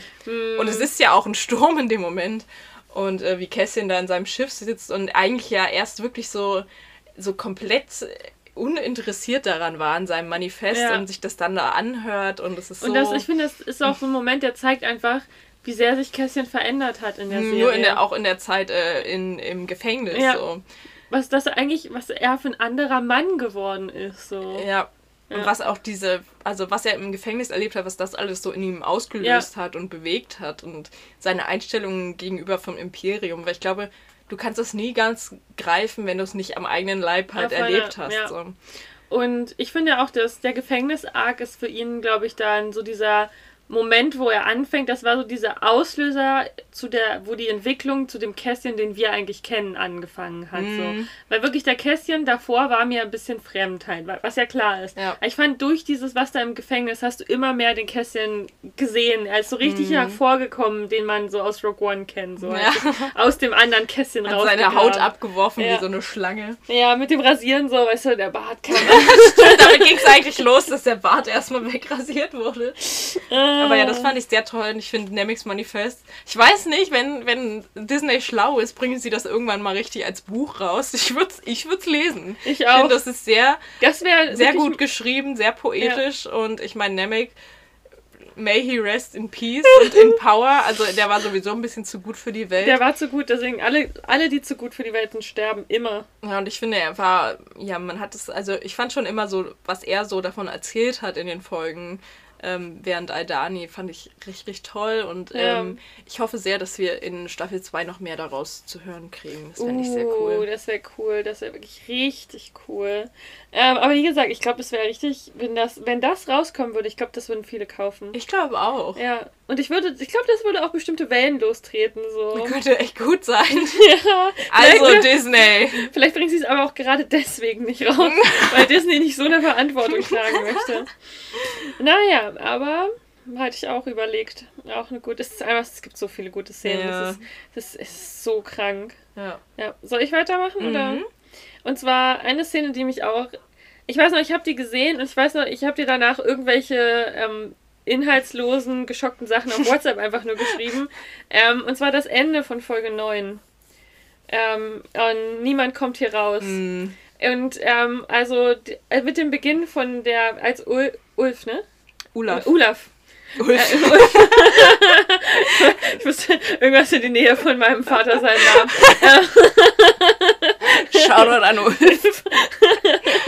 ähm, und als er da gestorben ist und dann die ganze Zeit wird ja schon diese Spannung aufgebaut über die Folge mhm. und dann erfahren die beiden das, diese Wahrheit, dass niemand, niemand aus diesem Gefängnis rauskommt. Ja. Und ich weiß nicht, einfach dieser Walk als ähm, Kino und Kässchen dann von Olafs Leiche weggehen und es einfach nur diesen einen Dialog zwischen den beiden gibt. Hm. Kässchen fragt, wie viele Wachen stehen an der Tür, was er die, über die Folge immer häufiger gestellt hat und nie eine Antwort bekommen hat. Ja. Und dann antwortet Kino mit so einem schlossenen Blick und ich weiß noch, ich war, ich war weg. Das war ja. wieder so ein Sicherungsrausknall-Moment, wo ich mir dachte, habe ich, hab ich gerade sowas gesehen? So, ist das, passiert das gerade wirklich? Ist diese Serie so gut? Ja, kann die wirklich so gut sein? Ja, und deswegen musste diese Szene auf diese Liste, weil ab dann wusste ich auch so, nächste Folge geht's rund, nächste mm. Folge, da geht's richtig rund, sag ich dir. Ja. Kino Loy sowieso ein sehr äh, interessanter Charakter. So einer, der dir auch, äh, als er die ersten Male aufgetreten ist, eher unsympathisch war und du mhm. so dachtest, okay, wieso ist er hier so, wieso ist er so imperiumstreu? Der ist ja schließlich auch eingesperrt. Ja. Und ähm, ich finde aber, man konnte sehr schön sehen, wie Cassie ihn so nach und nach bearbeitet hat und so ein bisschen ja. geformt hat dahin, wo er ihn dann haben wollte. und ähm, ja, das war echt ein sehr cooler Moment, nie mehr als zwölf. Und auch finde ich auch wieder toll, dass sich das dann ähm, wieder daran spiegelt mit den zwölf Episoden ja. und so. Und, ähm, ja, immer diese, diese kleinen Details sind es am Ende, die eine Serie so richtig, richtig ja. gut machen. Und zwölf ist ja sowieso so eine schöne Zahl, die sehr die man in sehr vielen Sachen immer wieder findet. Ja. Äh, meins schließt ganz gut daran an, an die Szene, denn mein Lieblings, also meine Lieblingsszene ist ähm, der eigentlich dieser gesamte Gefängnisausbruch auch mhm. und ähm, eben auch Kino Lois Monolog gepaart damit, wie Cassian ihn motiviert, wo du, finde ich, zum ersten Mal, also nicht zum ersten Mal, ich finde, bei Aldani hat man es auch schon ein bisschen gemerkt, mhm. aber ich finde in dem Teil noch mehr, ähm, dass also was für Liederqualitäten ähm, Cassian halt ja. hat und dass er ja. wirklich so eine Figur ist, die so das Beste in jemanden hervorbringen kann. Ja, und definitiv. Das ist ja auch was, was sich auch sehr in Rogue One durchzieht. Ähm, obwohl in Rogue One ist es ja teilweise auch andersrum, dass auch ähm, Jin das Beste in Cassian rausbringt, aber Ja. es ergänzt Sie sich sind sehr einfach auch schön. Soulmates, ne? So. True. ähm, aber das fand ich sehr toll, wie halt auch, wie Cassian auch so ein gutes Gespür dafür hat, dass er halt auch so sagt, so, nee, ich kann nicht diese Ansprache machen, nur du kannst das machen, weil du hast sowieso die ganze Zeit schon zu den Leuten gesprochen. So, Ja. du kannst die, du kannst die zum gemeinsamen, also zur Zusammenarbeit bringen und so. Ja. Und deswegen, du musst jetzt um über dich hinauswachsen, damit wir hier raus können. So. Und ich finde, das ist irgendwie so toll, dass er da auch so. Er ist so ein richtiger, so. Der könnte auch so ein Bootcamp leisten. Ja, was ich halt richtig, richtig toll finde, ähm, dass Cassian zwar der Protagonist ist, aber nicht die ganze Zeit diese krasse Heldenrolle einnimmt, Ja. wo wir wieder bei dem Thema sind, dass ich diesen klassischen Helden nicht mag, sondern so, weil dann, ich glaube, in so einer klassischen Erzählung hätte Cassian so die Rede weggeschmettert, Ja. weil er ist der Protagonist und der Held. Ja. Und hier hat er aber einfach jemanden anderen motiviert aus den genau richtigen Gründen, weil diese Person eigentlich viel besser dorthin passt, um diese Rede zu halten. Und das finde ich viel besser, viel besseres Hm. Storytelling, als wenn Kästchen sich jetzt dahingestellt hätte. Als wäre er die ganze Zeit da so, ne, ich bin der Boss, ich mache hier alles im Nur wegen mir, ja genau, weil ich so toll bin, sind Ja. wir alle hier rausgekommen. So. Ja, und ich finde, Ja. das ist eine sehr tolle, ähm, also auch eine sehr prägnante Charaktereigenschaft von ihm, dass er wirklich so dieser ist, der so, na, halt so das Beste rauskitzelt in, in anderen Figuren und so, Ja. ne, und halt immer wieder andere Leute auch inspiriert und motiviert und das finde ich, finde ich richtig toll, so. Hm, ist ein toller Typ. ist wirklich ein toller Also, Typ, weißt man du, ja das sagen. Ich dachte so, dass du just for fun dann noch die Duschszene reinnimmst. Nein. Ähm, ja. Ähm, Hast du die Duschszene mit nee, ich reingenommen? nicht. Ich habe gerade, ich weiß gar nicht mehr, wer, wer hatte gerade seine Szene? Du. Ja. Du hattest die. Ich ähm, hab, bin auch durch. Du bist meinen. durch, dann kommt jetzt meine letzte Szene. Es ist nicht die letzte Szene auf dieser Liste, ich habe noch ein paar mehr aufgeschrieben, Ja, aber same. es ist die letzte für die Top 5. Und zwar die zweite, also es, wir hatten viele, aber die zweite Szene, in der ich weinen musste, die ich hier reingenommen habe. Mhm. Und zwar Marvas und Cassians letzter Dialog. Mm, Ja, den hätte ich auch fast mit reingenommen, ja. Ja, es- einfach, das war einfach das Acting von beiden. Ja. die Beziehung zwischen den beiden so. Und ich finde, das ist auch, ich finde, bei den beiden ist es so ein klassischer Fall von, ähm, Marva ist nicht seine leibliche Mutter, aber sie ist seine Mutter, so. Ja. Sie ist so viel seine Mutter, wie sie nur eine Mutter sein kann, Ja, so. voll. Und Kästchen ist ihr Kind, so. Ja. Und in dem Moment hast du es auch so gemerkt und ich, und ich fand es so schön, ich fand es so schön, dass sie einfach, wie, wie viel Potenzial sie in ihrem Sohn erkennt und dass sie weiß, dass es auch noch herauskommen wird, so. Ja. Und, oh, hat mir so das Herz zerrissen und zu wissen, dass das wirklich ihre letzte Unterhaltung war. Ich habe Mhm. Patsche. Oh, the pain in my heart. Ich fand es aber auch super schön, auch so diese, diese Rolle eines Kindes in Kässchen zu sehen. Ja. Dass Ja, er, als Kind, ja. weil man. Als Sohn halt. ja. genau, so.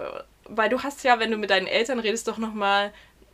Also nimmst du ja ganz andere Charakterzüge an, als wenn du jetzt mit Freunden oder mit, weiß ich nicht, deinen Rebellenkollegen. Ja. redest. Weil du bist halt immer irgendwo dann halt das Kind deiner Eltern. Ja.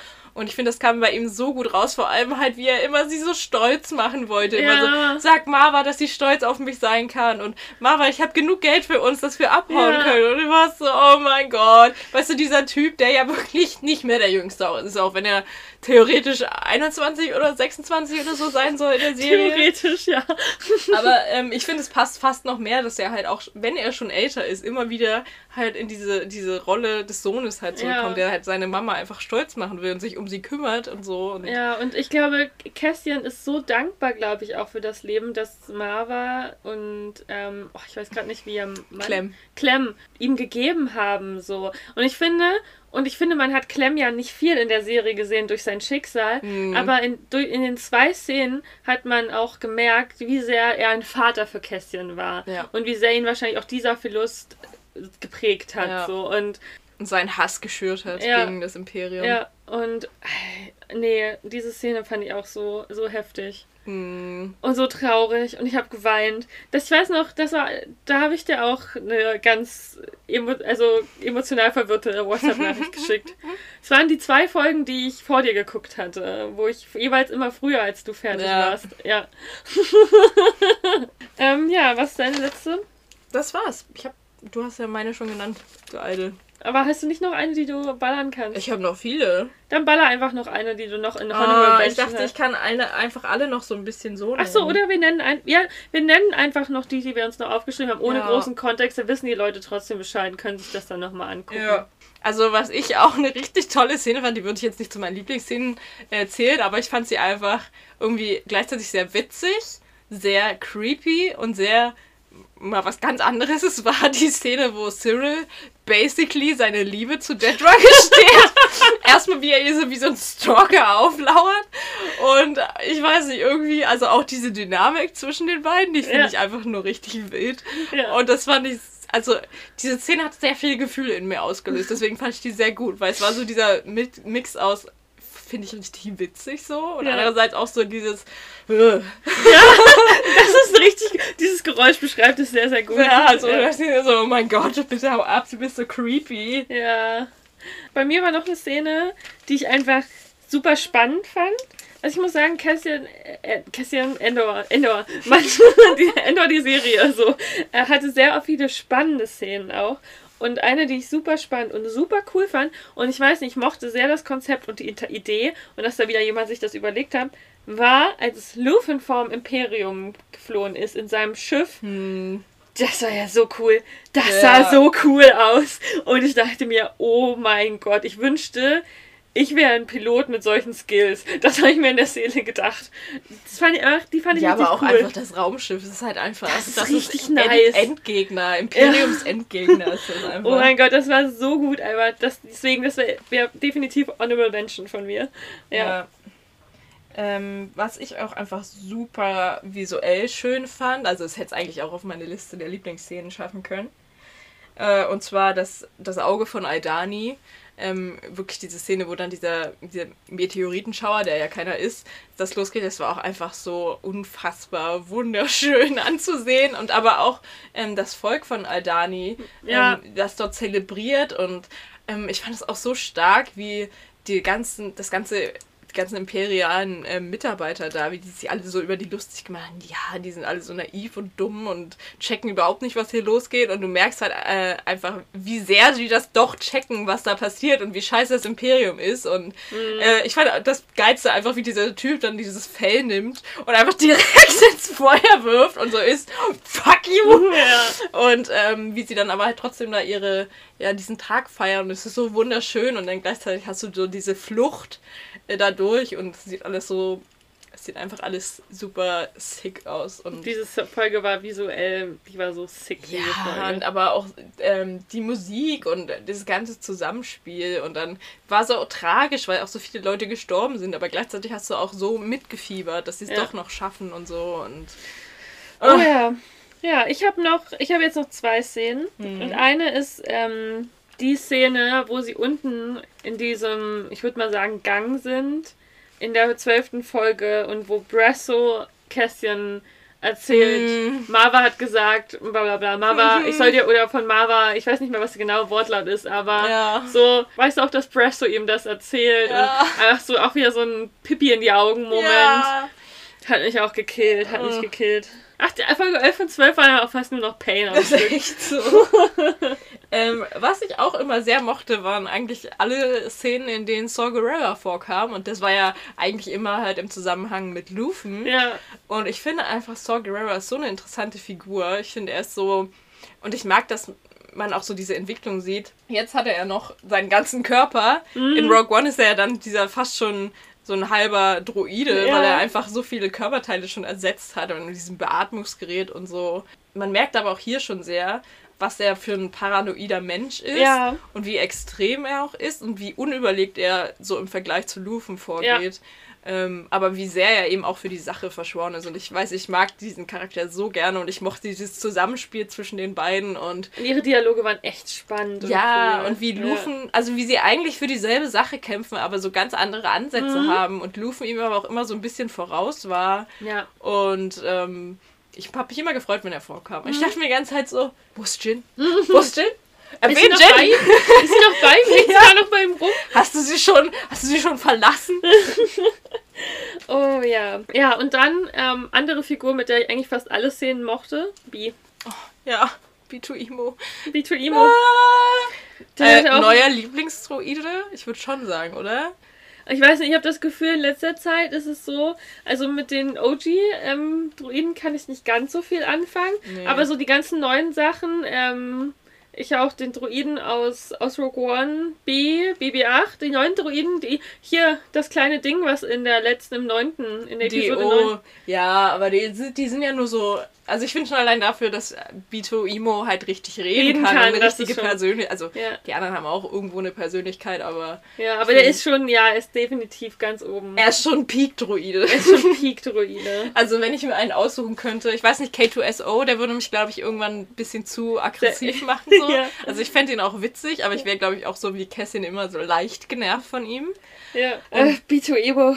Der ist einfach, der ist auch, der ist auch zu gut für die Welt. Ja, und ich weiß auch, der, den Rage, als sie ihn umgestoßen haben, mhm. der ich gefühlt. Ich dachte ja, mir. Das war so The Last Straw.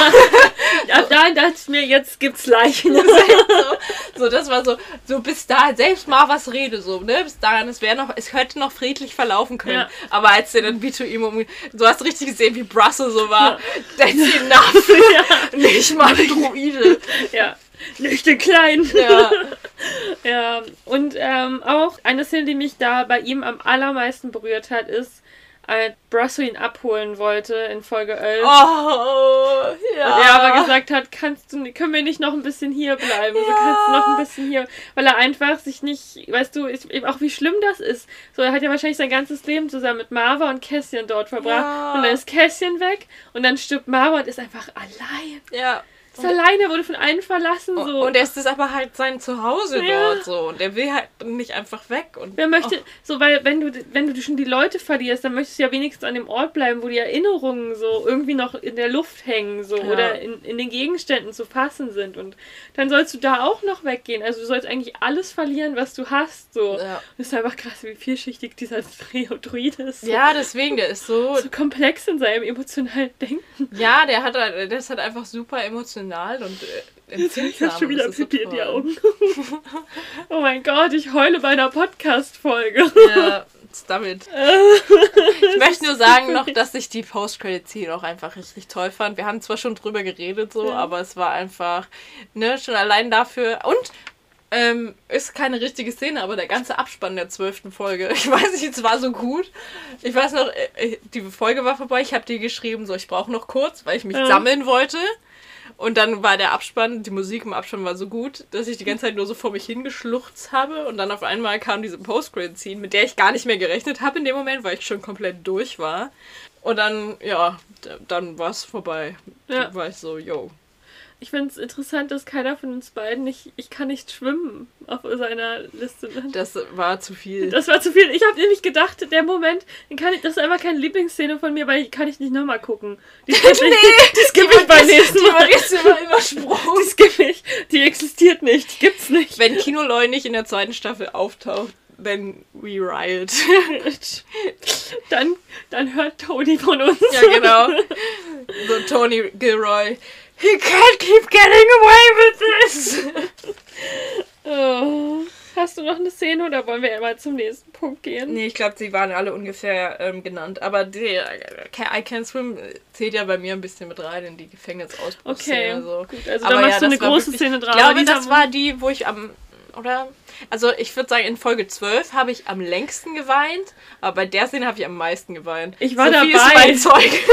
ich hab dich noch nie so weinen gesehen wie in dem Moment. Das war, ich, ich bin selber nicht da, ich konnte nicht da, und ich war ja selber komplett fertig. Aber, und dann fängst du einfach da so an zu weinen und ich hab's ja. gefühlt, ich hab's gefühlt, aber ich war selber noch so paralysiert, um irgendwas zu dir du sagen warst zu können. Luise? Ich bin halt auch niemand, der so krass viel vor anderen weint. Ja. Ich bin eher so ein leiser vor mich, also. Ja, ja, ich ne? auch. Und, ähm, aber dich dann ausbrechen zu sehen, das war so schlimm. Ich habe richtig gelitten. vor allem, ich weiß auch, das war ja nicht mal ganz das Ende der, der, der Folge und ich weiß nur, dass ich einfach nach diesem Satz einfach auch nichts mehr mitbekommen ja. habe. Ich musste das dann nochmal schauen, weil ich nicht mehr mitgeschnitten habe, weil mir das so das Herz gebrochen hat. Naja, war schön. Tolle Serie. richtig gut. Wie wir auch die Serie daran bewerten. Ja, die ist richtig gut, weil wir so viel weinen mussten. so, was sind wir für masochistische Filme? Nein, Gucke? eigentlich ist das ja nur unsere Art zu sagen, diese Serie ist so gut, weil die dir wirklich emotional unter die Haut gehen kann. Das stimmt. Ja, ähm, wir haben schon viel über die Figuren geredet, aber lass uns mal noch ein bisschen tiefer reindiven. Bisschen tiefer reindiven, obwohl ich auch eigentlich lass einfach, lass einfach mal machen. Also, dass sie gut ausgearbeitet sind, das haben wir jetzt nun schon geklärt. Ge ja. Ja, und wir haben auch ja genug Beispiele auch schon, finde ich, genannt für Figuren und warum sie gut aussehen. Ja. Ich würde sagen, wir nennen einfach so erstmal unsere Lieblingsfiguren so. Ja, gerne. Ja. Vor allem von den neuen, sage ich mal. Ich meine, dass Kässchen zu unserer Lieblingsfigur zählt, ja. würde ich meinen, das ist relativ offensichtlich. Ja. Aber schon immer. schon immer halt, ja. Ja, er kam damals im Kino auf die Leinwand. Ich war so, der. That's my man. Deswegen ist er dann auch gestorben. Ja, es tut mir leid. Ich konnte mich nicht beherrschen. Ein Fluch. Ähm, absolute Top-Figur von den neuen Figuren. Marva. Ja. Haben wir jetzt auch schon ausführlich drüber geredet, ist einfach so.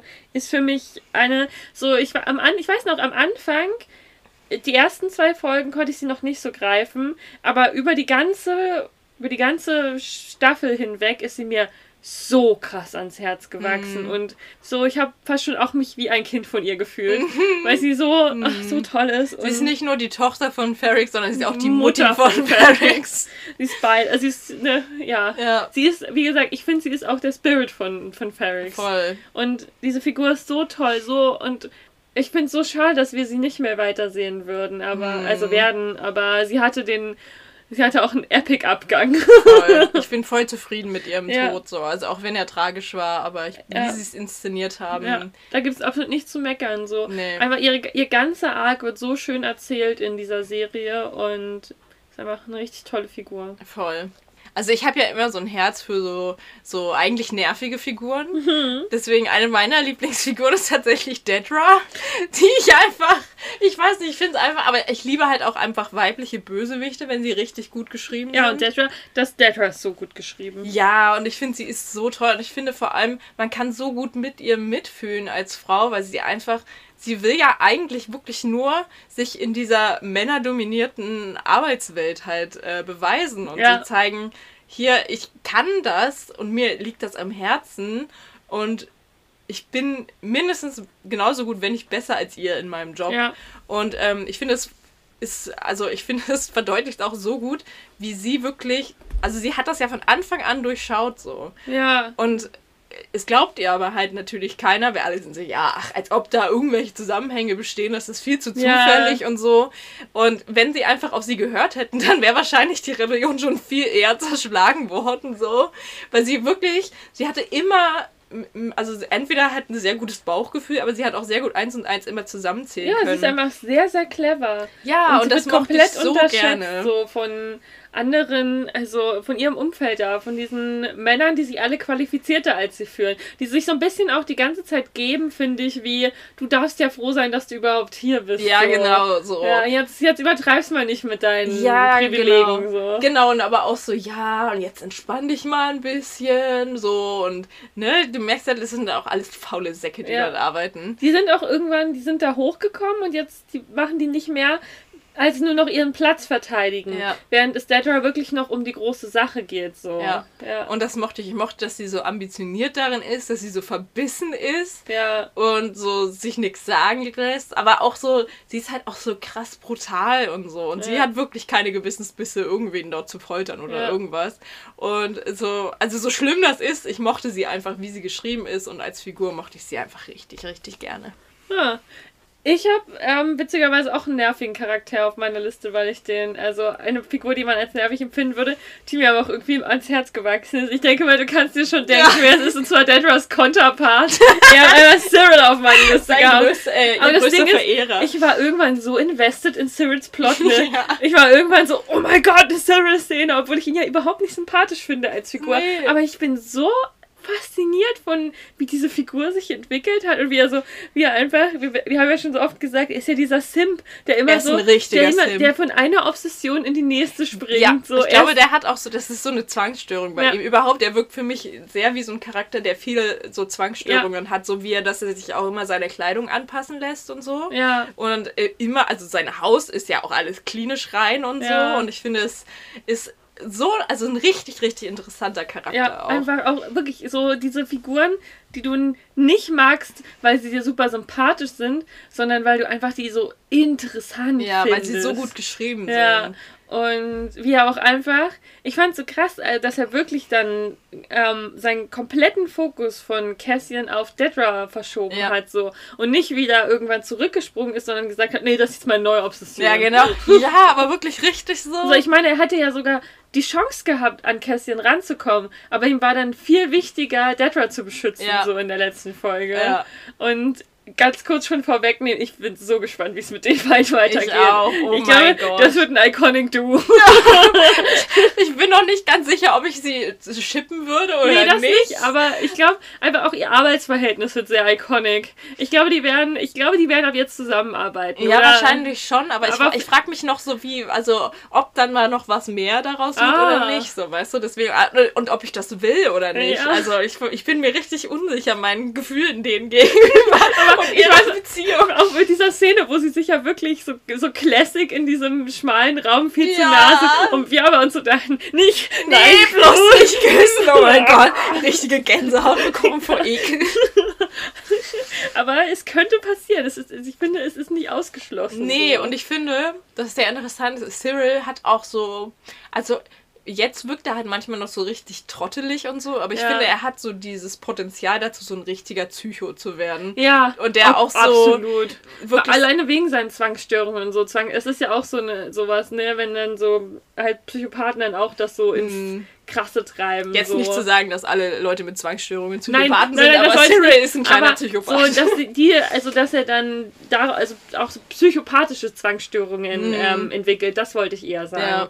Ja. Ja. oder halt, dass seine Obsession irgendwann wirklich richtig gefährlich werden. Ja. So nicht, dass seine Obsession auch mal irgendwann, vielleicht rutscht es auch in die Richtung, dass sie gefährlich für Dedra wird, weißt du? Weil- genau, das kann ich mir nämlich Ja. auch gut vorstellen. Und deswegen, so. ich finde so spannende Ja. Figuren, die beiden. So. Ja, weil schon wie er ihr da aufgelauert hat und Ja. so, das hat mir so, das hat mir so unangenehme Stalker-Vibes gegeben und ach, also, ne, also einerseits halt faszinierend und andererseits sehr abstoßend. Ja, ja, ja, aber auf jeden Fall so eine Figur. Ich freue mich, ich freue mich richtig drauf, ihn wiederzusehen. Ja, same. Äh. Dann eine meiner absoluten Lieblingsfiguren. Brasso!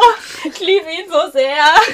Brasso ist für mich so, weißt du, alle anderen Figuren sind richtig morally grey und Brasso ist einfach so diese precious Cinnamon Roll, dieser große Teddybär. Ja. So, du weißt, in dem würde ich mein Leben anvertrauen. So, ich glaube, ich würde nicht mal unbedingt Kästchen mein Leben anvertrauen. Ich hab, also, wenn ich nicht wüsste, dass er unendlich in mich verliebt ist. Ja, so. ja, ich glaube, der- wie gesagt, der geht für die Rebellion über Leichen. So, aber Brasso, Brasso, dem würde ich, dem würde ich meine Kinder anvertrauen, dem würde ich mein Leben anvertrauen, dem würde Mhm. ich das Leben meiner Freunde anvertrauen. Ja. So, der ist einfach, ich möchte ihn einfach nur umarmen und ihm danken dafür, dass er so ein guter Mensch Ja, der ist einfach, der ist so herzlich, so lieb, so. ist. Ja, Und wie er sich dann auch um alle, also der, so ein richtiger kümmernder Charakter. voll, so ein richtiger Kümmerer. Ja, und das, oh.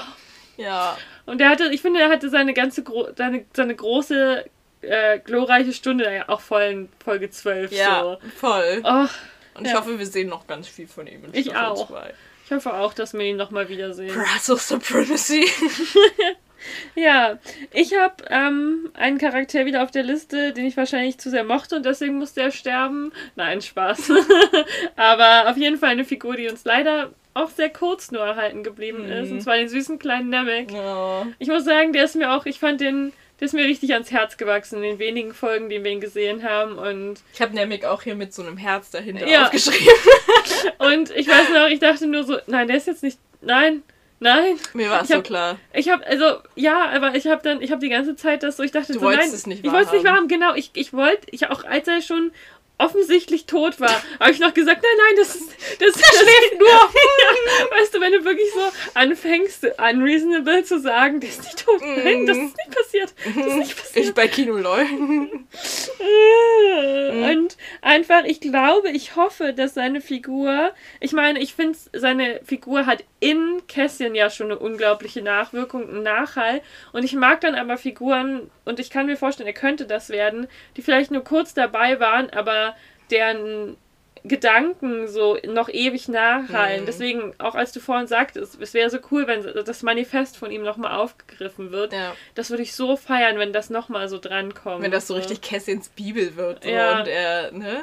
Ja, oder dann Kässchen das irgendwo auch mal laut irgendwo anbringt und abspielen lässt und man Ja. es dann wieder hört nochmal. Und das, es würde mich richtig freuen, wenn er oder irgendeinen Credit nochmal in Staffel 2 bekommt. Ja. Weil es war einfach eine richtig tolle Figur so. Ja, aber ich finde, äh, es war wirklich, es gab keine Figur, bei der der Tod so offensichtlich war wie bei Niamey. ja. Es war so schlimm, vor allem so, also ich finde, da wo es dann allen klar war, war dann, als Kässchen so gesagt hat, du kannst schlafen, wenn es vorbei ist. Und ich war so, danke Kässchen, du hast gerade sein Todesurteil unterschrieben mit diesem Satz. Kässchen aber auch so ein bisschen so, ich entscheide, wer stirbt. Ja, genau. Ja. Ich Mhm. habe noch zwei Figuren. Ich habe noch ein paar.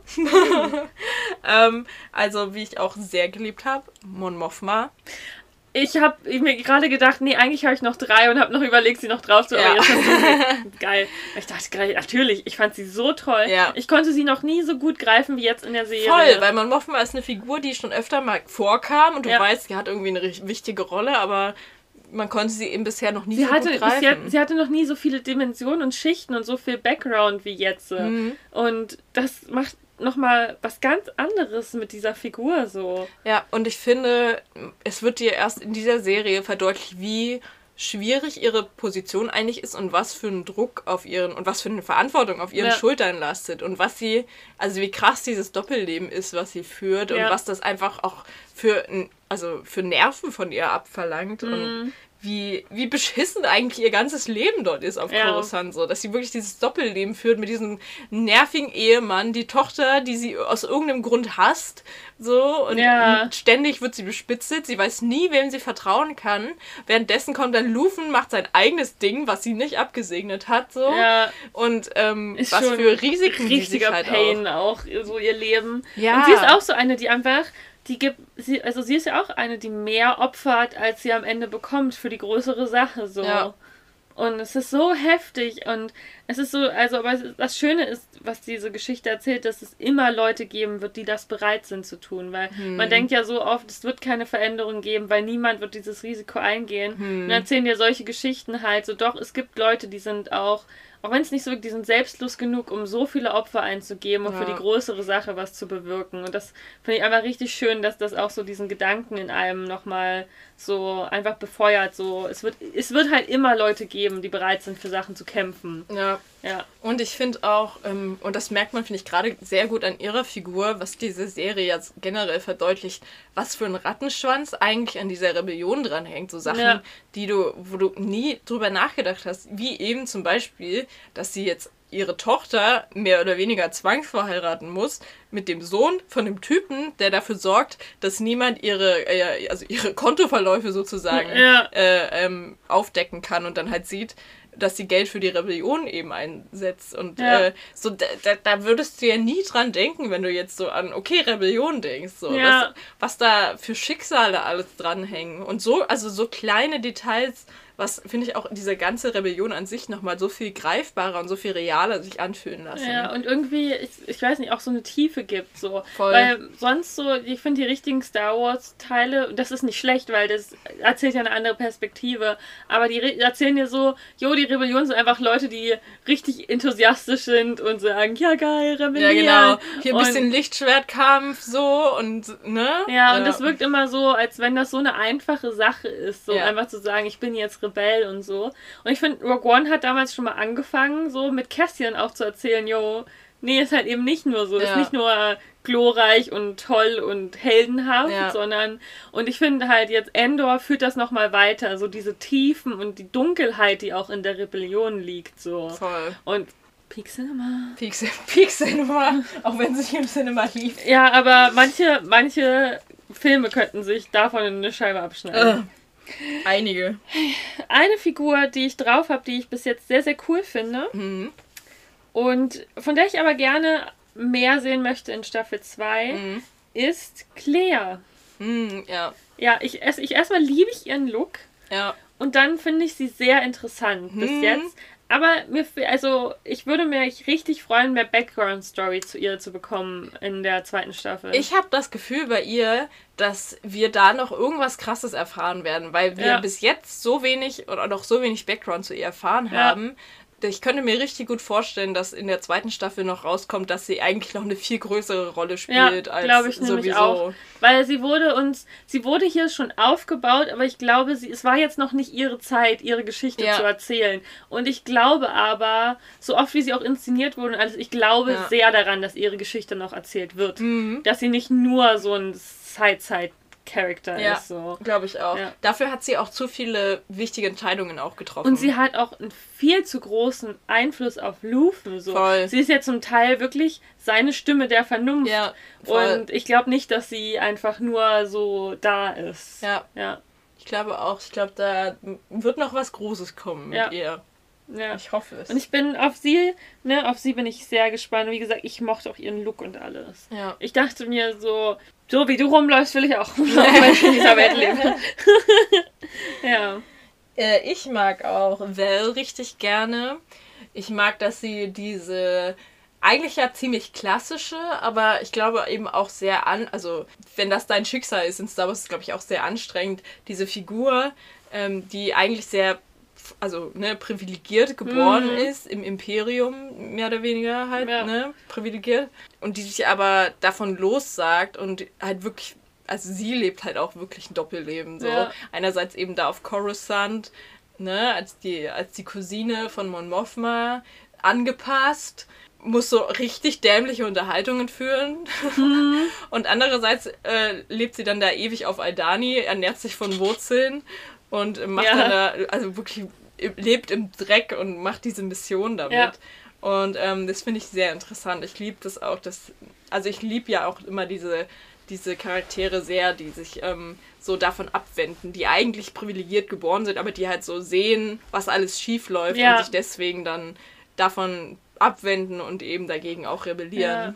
Und ich fand, sie hat auch ähm, über die Staffel sehr viel Tiefe gewonnen dann. Mhm. Ich finde auch, als dann herauskam, so, dass sie ähm, Mon Mothmas Cousine ist und so. Und auch so ein Gedanken, den ich bei ihr so hatte, so ich glaube auch, warum sie das Heiratssystem, glaube ich, auch nochmal so sehr kritisch sieht, ist einfach so, was das für sie zum Beispiel, ich glaube, sie ist ja dem wahrscheinlich entkommen, aber überleg mal so eine Figur wie sie, die dann nicht mal, nicht mal auf Männer steht sozusagen mm. und dann vielleicht einen Mann zwangsverheiratet mm. geworden wäre und ja. dann ihr ganzes Ich hätte unterdrücken müssen. Ja. So.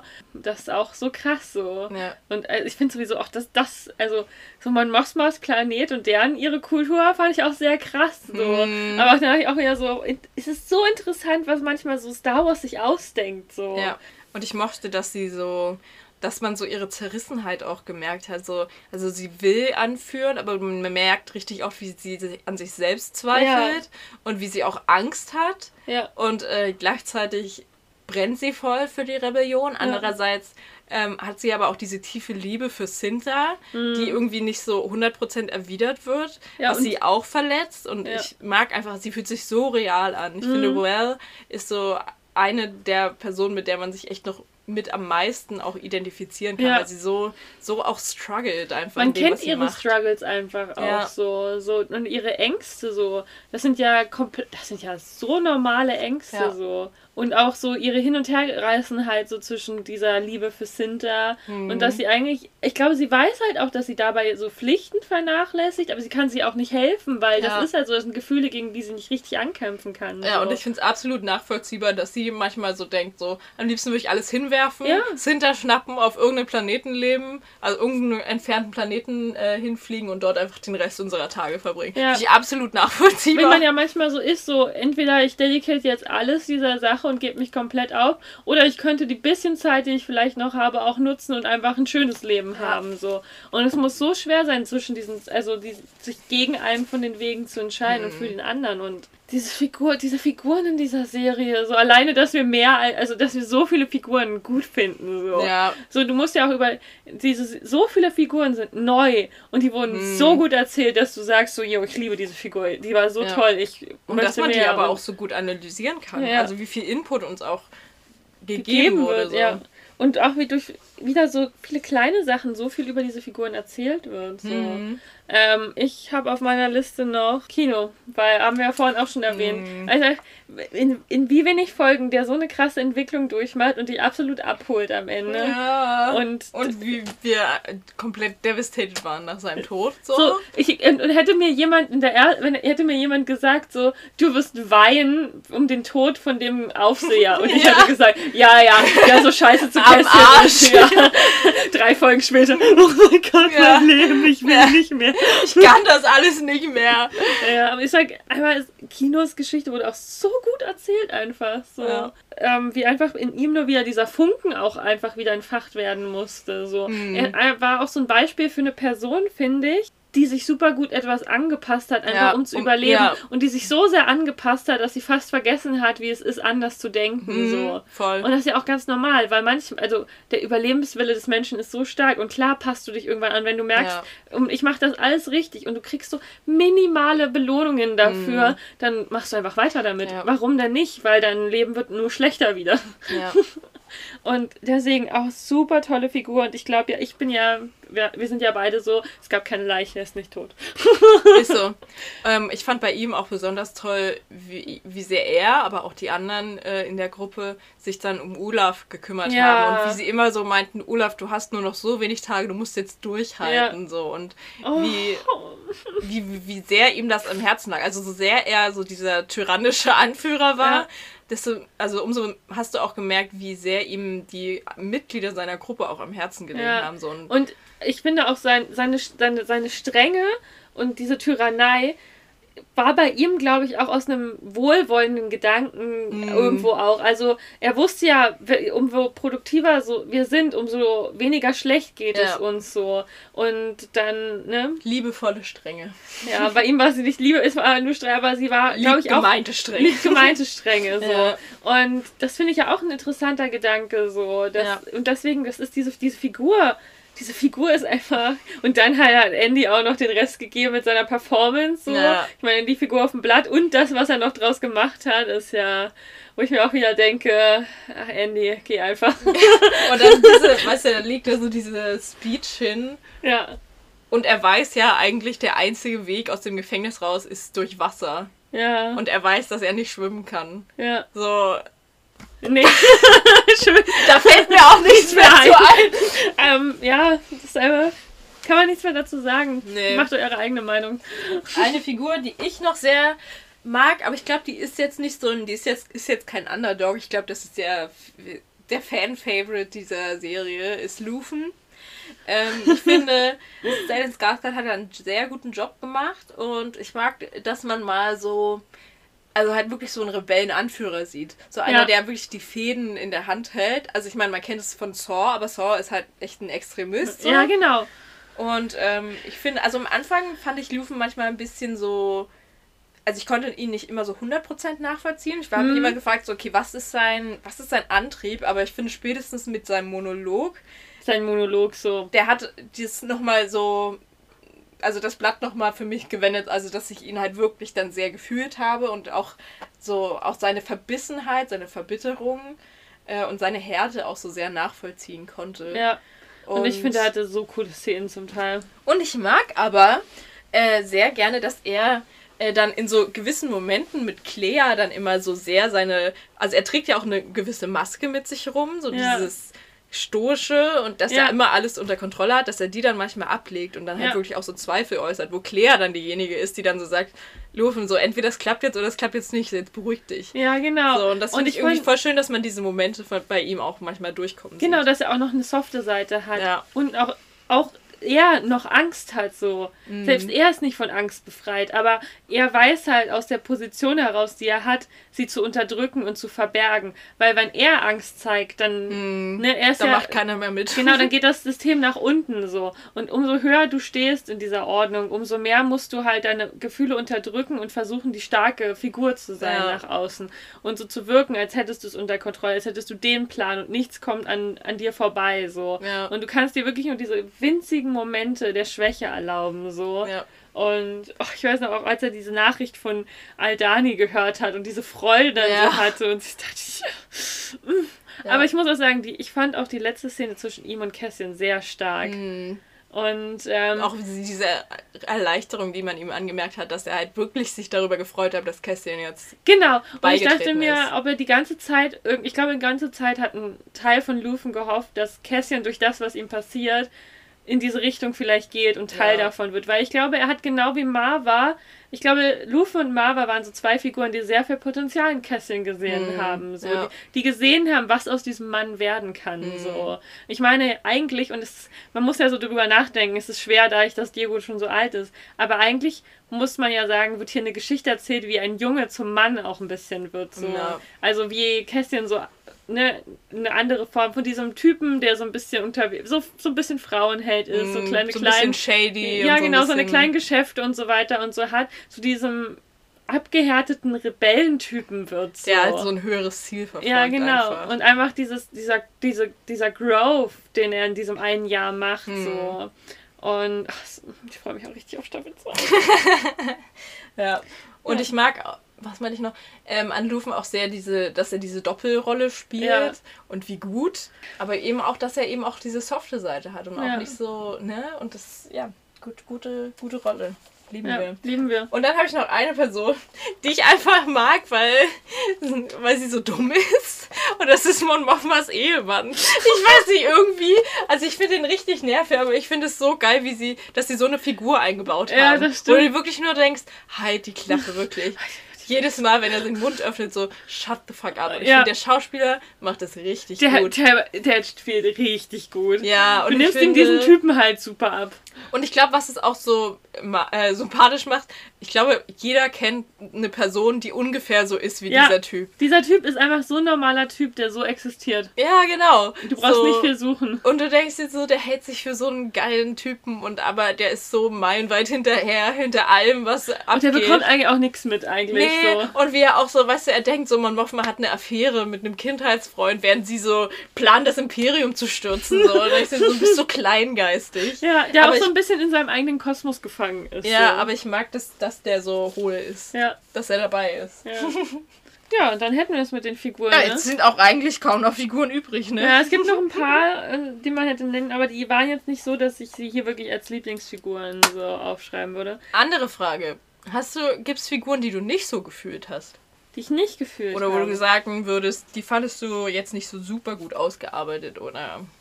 Also so an der Ausarbeitung würde ich an keiner Figur groß meckern gab halt Figuren, die ich einfach nicht so gefühlt habe. Mhm. Zum Beispiel Dedras Gegenspieler habe ich nicht so gefühlt, mhm. dort in diesem Imperiumsding. Ich glaube, der wird auch noch mal, ich glaube, der wird noch eine Rolle spielen, weil das mit ihm und Dedra weitergehen wird, dieser mhm. Machtkampf. Den habe ich noch jetzt noch nicht so gefühlt. Irgendwie, der ist halt da, keine Ahnung, was seine Motive sind. Er ist, er ist jetzt so... Macht. Pff, ja, komm. Ich habe äh, einige von den Figuren in der ähm, Aldani-Truppe nicht ganz so gefühlt. So. Mhm. Also ich merke das daran, dass sie mir nach dem Plot, äh, weißt du, an Namek werde ich noch ewig denken. Mhm. So, Babyboy hat mein Herz rausgerissen, als er gestorben ist für die Rebellion. Aber so die anderen, so, pff, die waren jetzt nicht so, dass sie mir jetzt nachträglich so, mhm. wo ich sage. Die waren halt auch einfach zu kurz dabei. Ja, genau. So. Obwohl die aber, auch alle gut ausgearbeitet waren. Ja, genau, du hast zu jedem so die Hintergrundgeschichte Aber sie haben, sie haben halt nicht so wie, ähm, also also Goodwell kommt ja noch weiterhin vor uns hinter, aber halt, sie hatten jetzt auch nicht so einen Impact wie Namek, der so bleibt, so, ja. so ein Vermächtnis, so.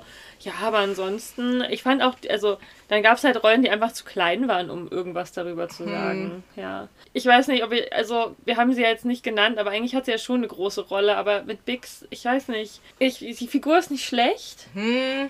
Und da wird ja auch was erzählt, aber ich fühle sie nicht. Ja, Bix wäre auch mein, meine Figur gewesen, wo ich sage, also weil die anderen sind halt klein so, ich glaube, die sollst du auch nicht so fühlen. Ja. Aber Bix spielt ja schon eine relativ große, große Rolle, Rolle, so. Ja. Und ich habe sie auch nicht, ich, jetzt gegen Ende ja, also ich mag auch diese Entwicklung, also auch wenn es total grausam ist, aber ja.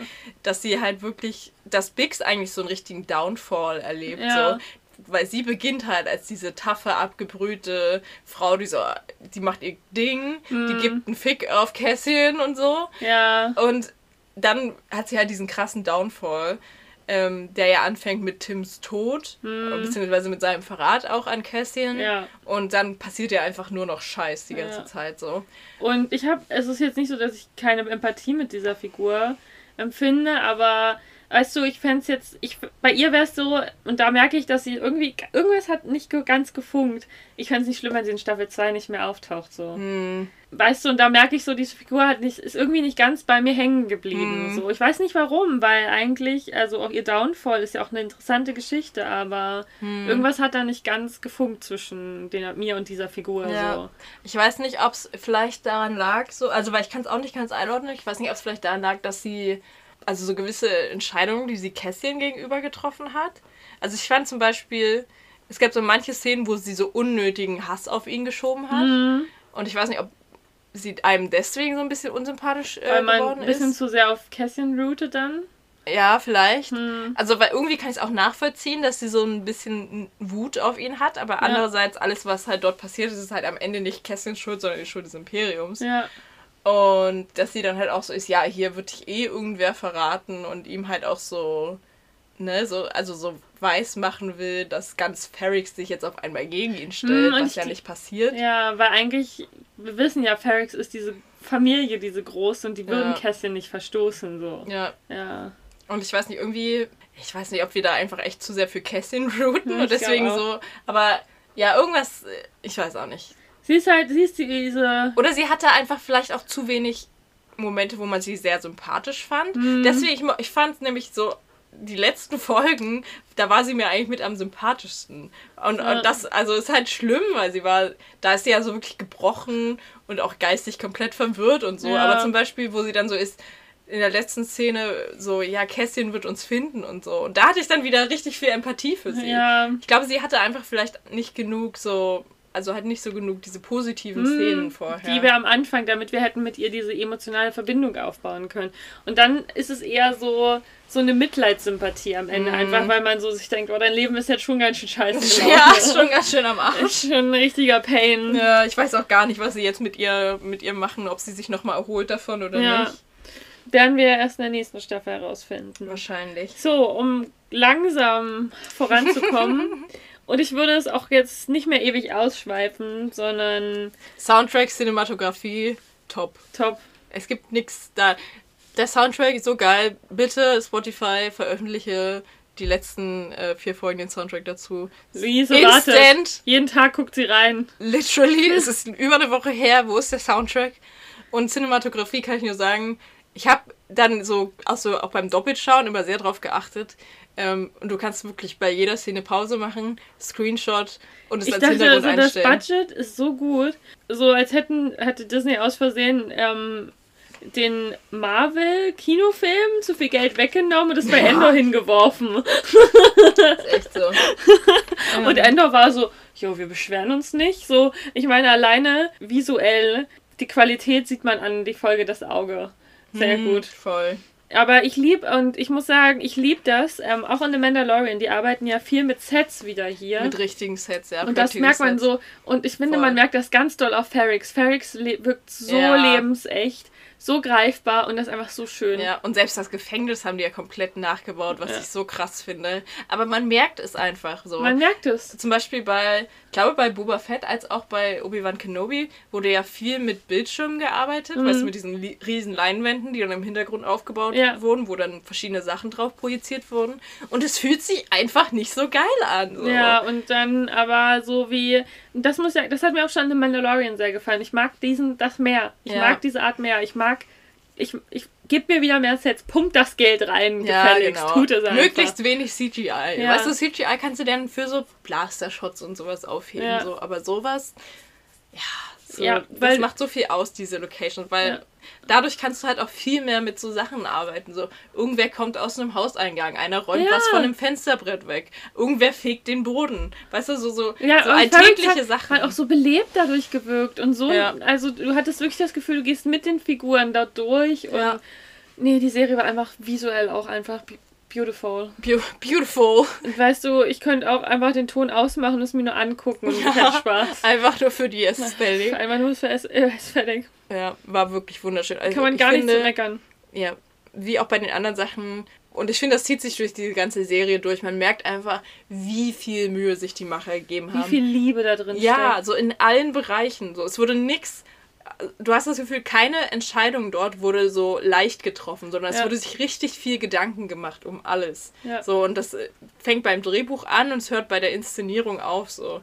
Also es ist wirklich so jede einzelne Szene, jeder einzelne Plot ist so gut durchdacht und so gut inszeniert und so gut dargestellt. Das Kostümdesign, das Set, ne, alles. Ja. Es ist alles so. Man hat sich einfach so viel Mühe dabei gegeben und ich finde, das zahlt sich so aus. Sah auch so gut aus. Der einzige Kritikpunkt sind ähm, die dreckigen Füße im Gefängnis. Wie konnte das passieren? Das ist natürlich echt eine Sache. Ich weiß nicht, ob das so ein bisschen, also ob das einfach, ob es denen einfach zu anstrengend war, immer die Füße von den ganzen Darstellern zu waschen. Oder ob das so ein bisschen darstellen sollte, dass vielleicht doch nicht alles perfekt und klinisch rein dort ist in dem Gefängnis. Aber theoretisch ja, so wie das dort aussieht, hätten die eigentlich blitzblank sein müssen. So vor allem, wenn die zweimal in ihre komische Wasch äh, Dusche da geschickt Ja. werden am Tag. Ähm, war nur ein Gag jetzt am Rande. ich werde deswegen nicht sagen und da gibt es gleich 10 Punkte Abzug, aber. Ah, ich mu- muss, wir mussten ja auch so viel auf diese Füße gucken, da fällt einem das auch einfach auf. Das stimmt, es war wirklich sehr viel. Man hätte auch meinen können, diese ganzen Folgen da ähm, hätten von, werden von Quentin Tarantino inszeniert. Ob das seine Lieblingsfolgen sind? Bestimmt, die guckt er sich Stimmt, richtig oft an. sich richtig oft an, heimlich. Aber können wir noch kurz darüber reden, wie genial dieses Gefängnis an sich ist so und dieser ganze Plot, also dieser ganze Gefängnisplot ist einer meiner liebsten Plots, weil ich finde, es, also man hat selten ähm, in Star Wars mitgekriegt, wie grausam das Imperium ist, wie in diesem Gefängnis und was für grau, also Ja. wie grausam diese Foltermethoden sind und aber halt gleichzeitig auch wie smart so. Aber auch, wie, wie ungrausam es dir verkauft wird. So, hä, was meckert ihr denn? Ihr werdet gewaschen, ihr kriegt Genau, Essen, ja. ihr kriegt Schlaf, so. Ja. Ist doch alles schön. Ja. Also ich meine, wenn ihr den Boden betretet, dann seid ihr tot, aber und ihr arbeitet unter unmenschlichen Bedingungen, aber wir geben euch doch alles, Und was ihr ein kommt Mensch hier nie raus, aber. Und das ist so dieser, dieser Kontrast und so. Und ich finde, da haben wir auch schon drüber geredet. Ich, ich liebe, wie Diego das Schauspielert, als Kässchen da reinkommt und das alles so sieht und verarbeiten muss Ja. und absolut überfordert ist mit allem. Und dann, dieser Sprung fand ich dann aber auch so krass, wenn er dann auch einfach auch dann drin ist Ja, in diesem System. genau. So. Und wenn man sich dann einfach auch wieder aus Überlebensinstinkt anpasst. So. Ja, voll. und aber das ist wirklich super krass gemacht, dieses Gefängnis. Ich fand dieses Folgen, wo du, ich glaube, es ist in Folge 8, wo du dann langsam erfährst, was dort abgeht. Das ist so krass. Ich weiß auch, das war, glaube ich, eine der, also die bedrückendsten Folgen waren, glaube ich, die, also Folge 8 und 9. Bei 10 wusstest du ja dann schon, Ja. dass es jetzt an den Ausbruch geht, aber so Folge 8 und 8 und 9. 9, wo du wirklich gemerkt hast, so wie krass die dort verheizt werden. Ja. Ähm, und dann, dass halt auch wirklich niemand dort rauskommt. Aber auch diese, egal wie gut du deine Arbeit machst, wenn du schlechter bist als die anderen Gruppen, wirst du bestraft. Ja. Und nur wenn du am besten von allen bist, kriegst du überhaupt Geschmack in dein Essen. Ja. So. Und aber auch so mit dem Boden, das ist so smart eigentlich. So. Das Ja. ist halt wirklich alles auf, eben auf Stromschlägen dann beruht. Und Wie effektiv auch einfach. So, sie Ja. sparen ja an Personal, indem sie sowas haben. ja, so. voll. Und haben die Leute trotzdem komplett unter Kontrolle. So. Ja. Und den Rest macht die Angst. Den Rest macht die Angst. Ist so, ja. Weil du könntest ja jeden Moment, könnte ja der Boden wieder angeschaltet Ja. werden. So. so, weil du sagst drei Worte falsch oder du wirkst wie gerade aufsässig und bam, erstmal schön gefoltert. Ja, das ist. Und einfach, also richtig smart, sich sowas zu überlegen. Das ist wirklich Peak-Grausamkeit. einfach dieses. Gefängnis. Und dass sie dann auch noch den Todesstern dort bauen. Junge. Was soll man, was soll man dazu noch sagen? Ne? Was soll man dazu noch sagen? Ja. Man kann dazu gar nichts mehr Aber auch sagen. dieses klinisch Reine und so, das mochte ich sehr. Ja, ich fand, ich fand das einfach so interessant. So interessant. So, wollen wir, wollen wir dann zu den Lieblingsfolgen Ja, lass mal über die? Lieblingsfolgen Da bin ich sehr gespannt, ob wir die gleichen haben. Ich glaube, zwei werden wir bestimmt fast gleich. Oder nicht? Also eine, glaube ich, haben wir beide. Folge 12.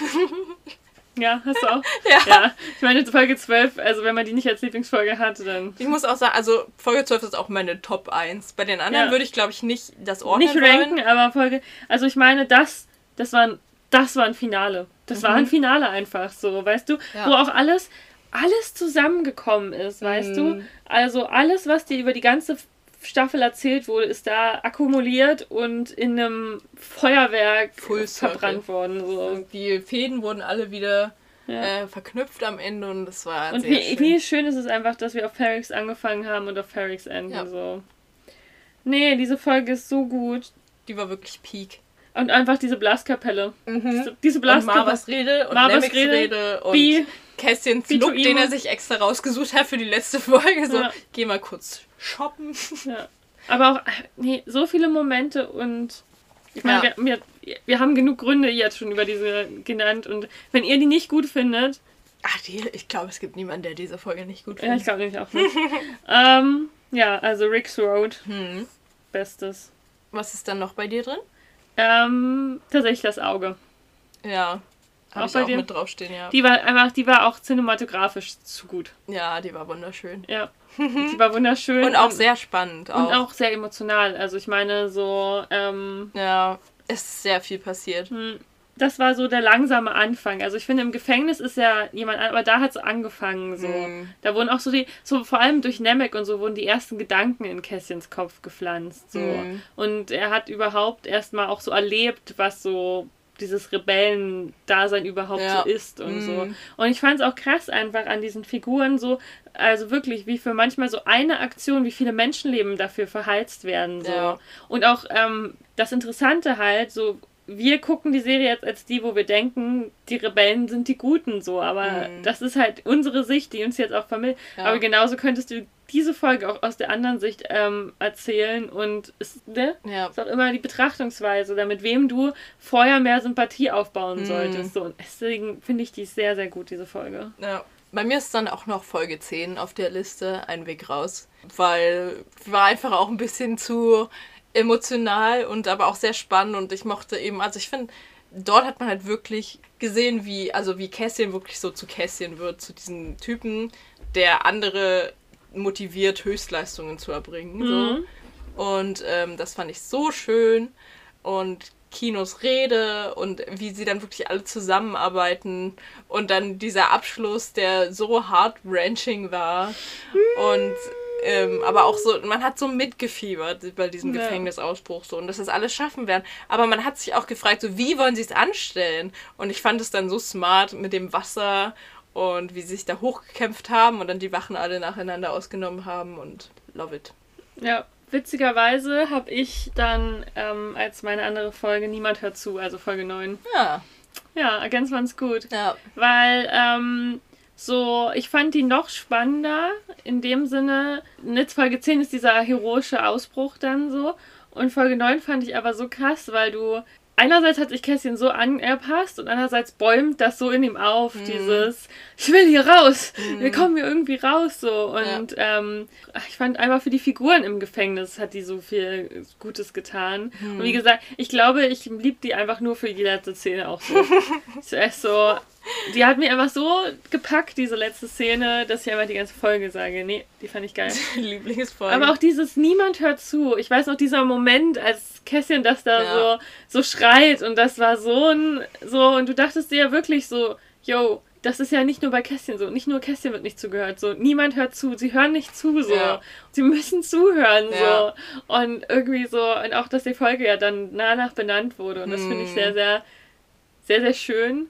Deswegen mag ich diese Folge auch noch sehr, sehr gerne. Ja, ich habe ja. noch eine, die so, also die habe ich in Klammern dazu geschrieben, wenn wir ja nur drei aussuchen durften. Aber da konnte ich mich fast nicht entscheiden, ob ich die oder die ähm, das Auge nehme, weil ich mag auch Folge 7 sehr gerne. Ähm, wo ja eben das mit Marvas Abschied ist, aber dann auch das Gespräch ähm, zwischen, zwischen Mon Mothma mm. und ähm, ja. ihrem Kindheitsfreund und es ist so es ist uh, so eine, äh, eine, eine Folge, in der sehr viel geredet wird. Ja, das stimmt. Und sehr viele interessante Gespräche geführt ja. werden. Und ähm, deswegen ist das auch eine meiner Lieblingsfolgen. Mm, die war auch gut. Aber ich muss sagen, ist das auch keine Folge dabei, wo ich sagen würde, nee, die würde ich jetzt nicht nochmal gerne schauen wollen. Mm. So. Also das ist alles, die sind halt alle gut. So, ne? Jetzt kommt unsere Kritik. Hier Grillensuppen einfügen.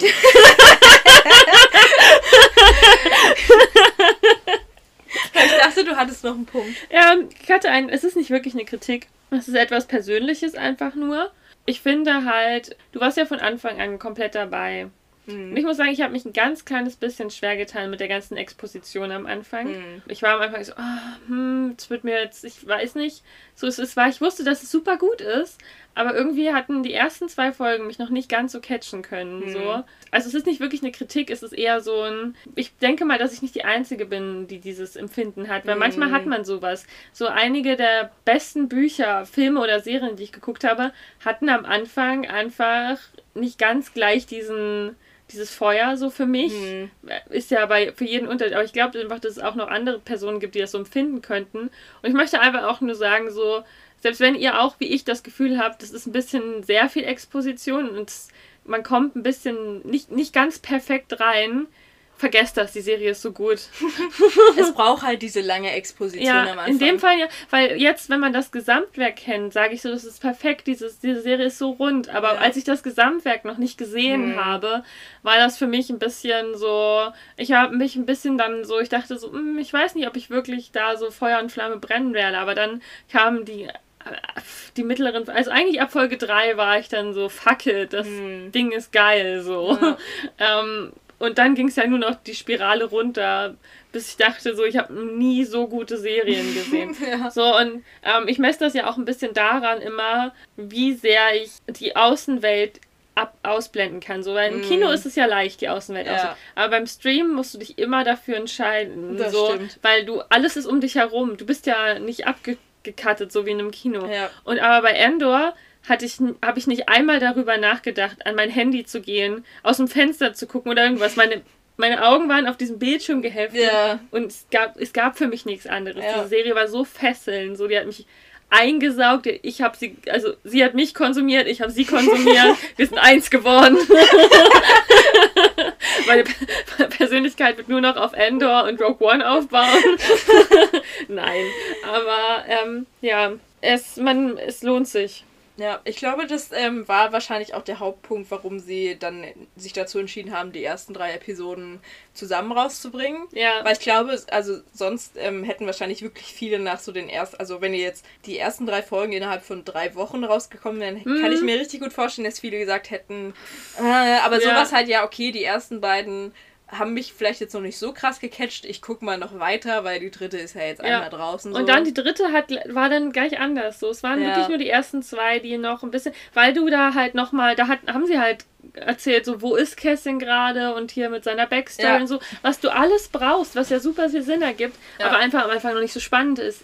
Es ist nicht so spannend, weil es ist Exposition und deswegen, ich sage, es ist deswegen nicht wirklich Kritik, es ist nur ein, eigentlich nur, nur, nur ein Stimmungsbild, was ich nochmal mhm. abgeben wollte, weil ich habe wirklich fieberhaft darüber nachgedacht, ob ich irgendwas nicht so gut finde mhm. an Endor, aber es ist für mich ganz, ganz schwer, irgendwas dort, also aus meinem Wissen und aus der Art, wie ich Serien gucke, so herauszufinden, wo ich sage, das war jetzt nicht so gut umgesetzt. Ja. Ich hatte ja das große Privileg, ähm, die ersten drei Folgen äh, im Kino anschauen zu dürfen. Ich hätte auch dabei sein Sophie sollen. hätte auch dabei sein Aber können. ich hatte Corona. die Alte musste krank werden. Und ähm, ich glaube, das hat halt auch das Ganze, also mein ganzes Empfinden dem gegenüber nochmal verändert. Ich kann das nachvollziehen voll, dass es ähm, eventuell schwerer sein könnte für die ersten, gerade die ersten beiden Folgen, ähm, da so viel Enthusiasmus für zu entwickeln. Ja. Ähm, so nicht, weil die nicht gut sind, sondern einfach, weil die halt sehr langsam und ja. nicht so viel passiert da drin.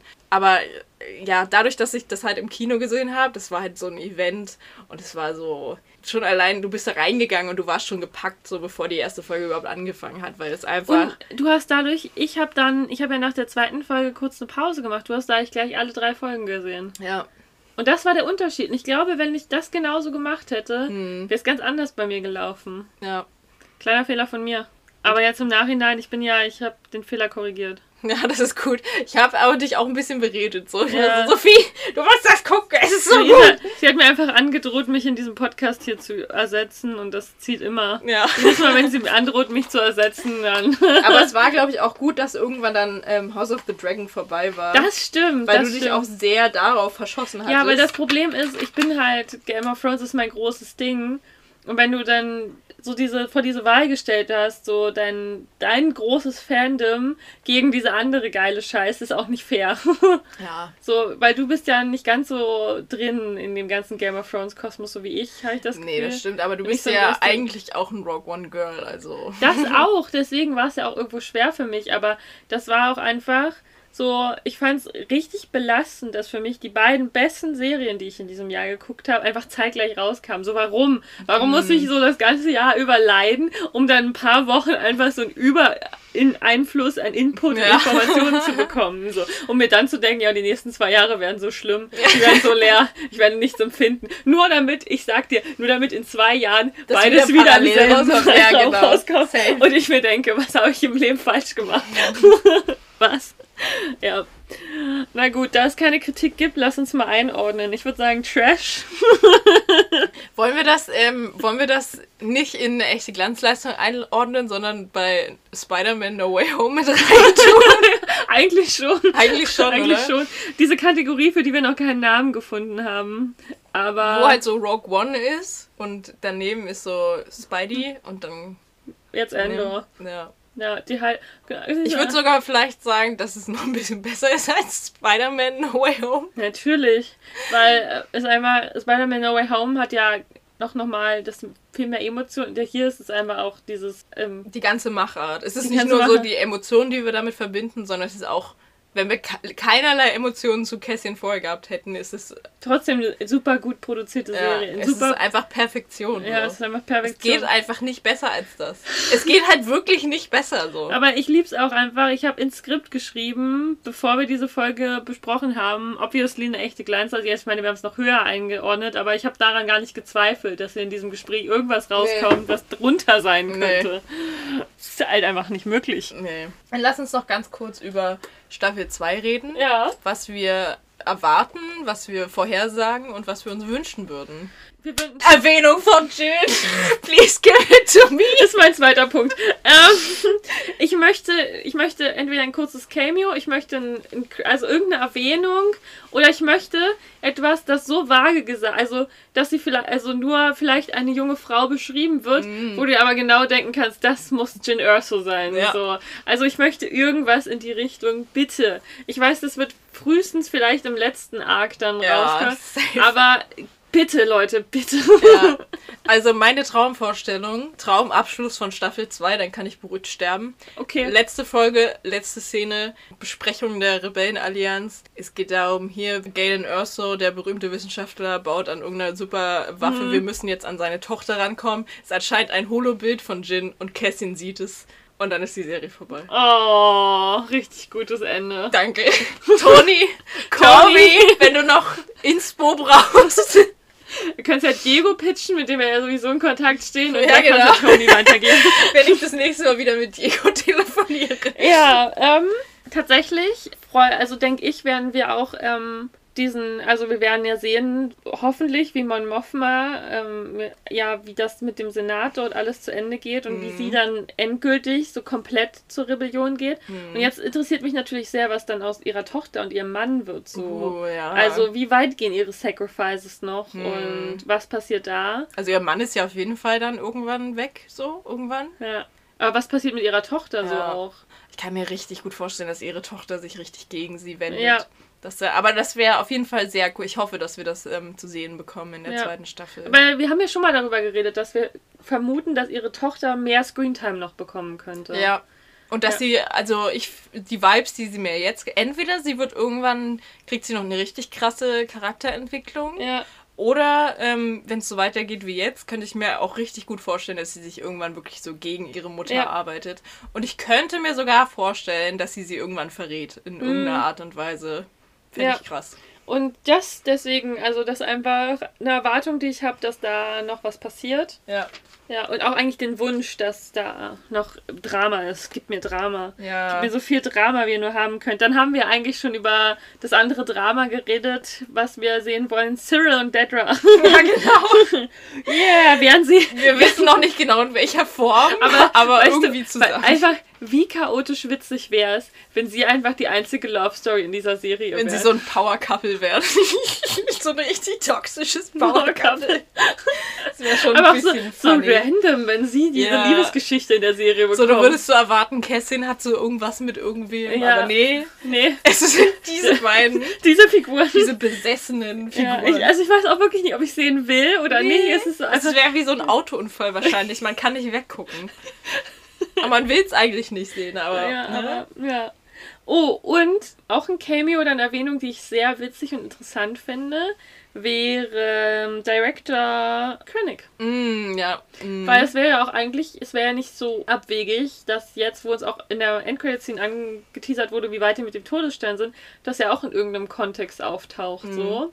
Aber ich glaube, der Todesstern am Ende, das war ja, das war ja ein Foreshadowing. Weil der hat sich ja in dem Moment schon zusammengesetzt. Der ist ja jetzt noch in den, in den Aufbauzügen. Also ich glaube, die, die Post-Grade-Scene war so in der Zukunft. Mm, okay, das kann natürlich sein. Aber ja, ich glaube trotzdem, trotzdem dass, das Potenzial wäre da. Trotzdem ist er ja schon im Bau. Ich meine, er ist ja, ja, ja. ja, ja, und deswegen... Er ist ja schon ewig im Bau, weil ja. überleg mal, wann er Galen halt abgeholt hat. Er ist ja auch schon eine ganze Weile beim Imperium. Ja, genau, aber ähm, also so, es wäre nicht, also es wäre möglich, dass er dann bei diesen Imperiumsleuten rumhängt und da hm. vorbeikommt und dann irgendwann mal so eine Ansage macht oder so. Deswegen hm, fände ich interessant, ja. weil der Schauspieler kann sich ja auch immer noch spielen. Ja, das voll. ist ja kein Problem, dass da auftauchen sollte. Oder Erwähnung oder Cameo von Galen. So. Ich hm. finde halt, in der zweiten Staffel kann man noch irgendwie mehr noch erwarten, dass Figuren aus Rogue One einfach ja. so auftauchen. Oh Gott, so. Das so cool. Oh mein Gott, wir würden uns jedes Mal, wir würden nur noch so Nachrichten wie uns bei WhatsApp schreiben und überhaupt nicht mehr unser Leben klarkommen. Ist schon allein, wie ich mich jetzt jedes Mal gefreut habe, wenn Saw aufgetaucht ist. Ich dachte, ja! ja! Ja, da merkt man, dass wir, dass wir die OG Rogue One Simpy Girls sind. Ähm, und eigentlich habe ich nur noch einen Punkt auf meiner Liste, so ich habe keine Leiche gesehen, also taucht Kino nochmal auf. Er muss auftauchen. Muss. Ja. Und ansonsten denke ich auch einfach nur, dass uns so Stück für Stück in verschiedenen Abschnitten so, ich glaube, von jedem dieser Zeitsprünge mehr glaube ich, also ist, das ist jetzt eine, eine Vorhersage, immer mehr erzählt wird, wie die Rebellion wächst. So. Hm. Wie, und wahrscheinlich zeigen sie uns so unterschiedliche Ereignisse, die so Auslöser waren hm. oder interessante Punkte, in denen Figuren sehr schwierige Entscheidungen in dieser Rebellion hm. treffen mussten. Vielleicht ja in einem Arc opfert sich Lufen für das große Ganze. Deswegen, es wird super spannend und ich finde es so kacke, dass wir zwei Jahre warten müssen. Also ihr habt es hier zuerst gehört, Lufen wird wahrscheinlich draufgehen. Ja. Ich, ich sag, es wird ein Cameo noch wenigstens geben von den Rogue One-Leuten. Irgendeine Safe. von den Rogue One-Figuren taucht also, mindestens K2SO auf. ist ja schon bestätigt, dass ja. der auftauchen wird. Da bin ich auch sehr gespannt drauf. So wie Stimmt, die werden, wahrscheinlich wird uns erzählt, wie die beiden sich kennen. Ja, ja, genau. So. Und da, wow. da freue ich mich auch schon sehr drauf. Wo ich auch sehr interessant fand, weil er ja von einem so einer Draiden verhaftet wurde. Ja, genau. Und Wo ja erst alle so gedacht haben, oh mein Gott, das ist er. Und dann war es doch nicht. Ja.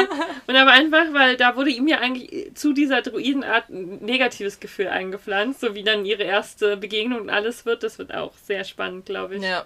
Und ich fände es irgendwie super interessant. Ich weiß nicht, ob die das machen, aber ähm, wenn irgendwie K2SO mit Hilfe von B2Emo ähm, umprogrammiert wird. Oh. Also wenn, ich weiß nicht, wenn irgendwie vielleicht ein bisschen irgendwie ein Teil seiner Persönlichkeit oder so auf ihn übertragen wird oder irgendwas. Weil vielleicht, weiß ich nicht, seine, also Bs ähm, Systeme dann versagen und dann er dann eben in diesen äh, Droiden eingepflanzt wird und dann aber, ne, weißt du, so sich sehr, so deren oh. Persönlichkeiten so ein bisschen vermischen. So. Ich würde, ich, ich will unbedingt in zwei Jahren dann unsere Podcast-Folge nochmal hören und hören, was wir so ähm, hier in diesem Zimmer so uns ausgedacht haben und was davon Realität wird und was nicht. Ja. Ja. Und ich glaube, wir werden Kässchen noch ein paar War Crimes committen sehen. Ich glaube auch. ja. Und ich bin down for it. Ja. er kann meinetwegen so viele Crimes committen, wie er möchte. Ja. Ist mir egal. Ich er macht das schließlich für dieses große Ganze. Ich entschuldige alle seine ja. Taten. Ja, er ist halt einfach. Er kann auch. Wir sind auch äh, einfach Kästchen Endor Apologists. Ist so. Forever.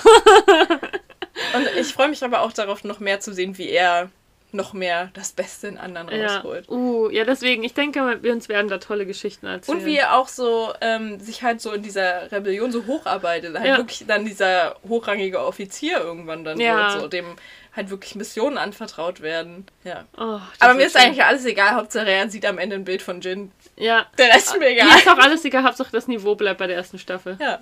Nee, bei mir kann das Niveau auch komplett absinken. Wenn er am Ende Jin sieht in einem Hologramm, so, okay. dann ist es für mich eine echte Glanzleistung. Da sage ich danke, Tony. Danke für nichts und alles. Thanks for your service. ja, naja, also Leute, dann hoffe ich, leidet ihr mit uns die nächsten zwei Jahre. und wart ähm, froh über unseren emotionalen äh, Ausflug. Ausflug. Die Abgründe unser Selbst, was Endo in uns ausgelöst hat. Was wir die ganzen Wochen über in den anderen Folgen unterdrücken mussten. Ja, es ist ja auch krass. Ich meine, das ist ja die ganze Zeit nebenbei passiert. Wir mhm. mussten uns bis jetzt aufsparen, um darüber reden zu können. Mhm. Ja. Das war's für heute. Das war's. Wir haben, jetzt sagen wir auch gar nichts mehr, die Folge ist lang genug. Ja, deswegen sagen wir Tschüss bis nächste Woche. und schaut Endor. Ja. Bye. Bye.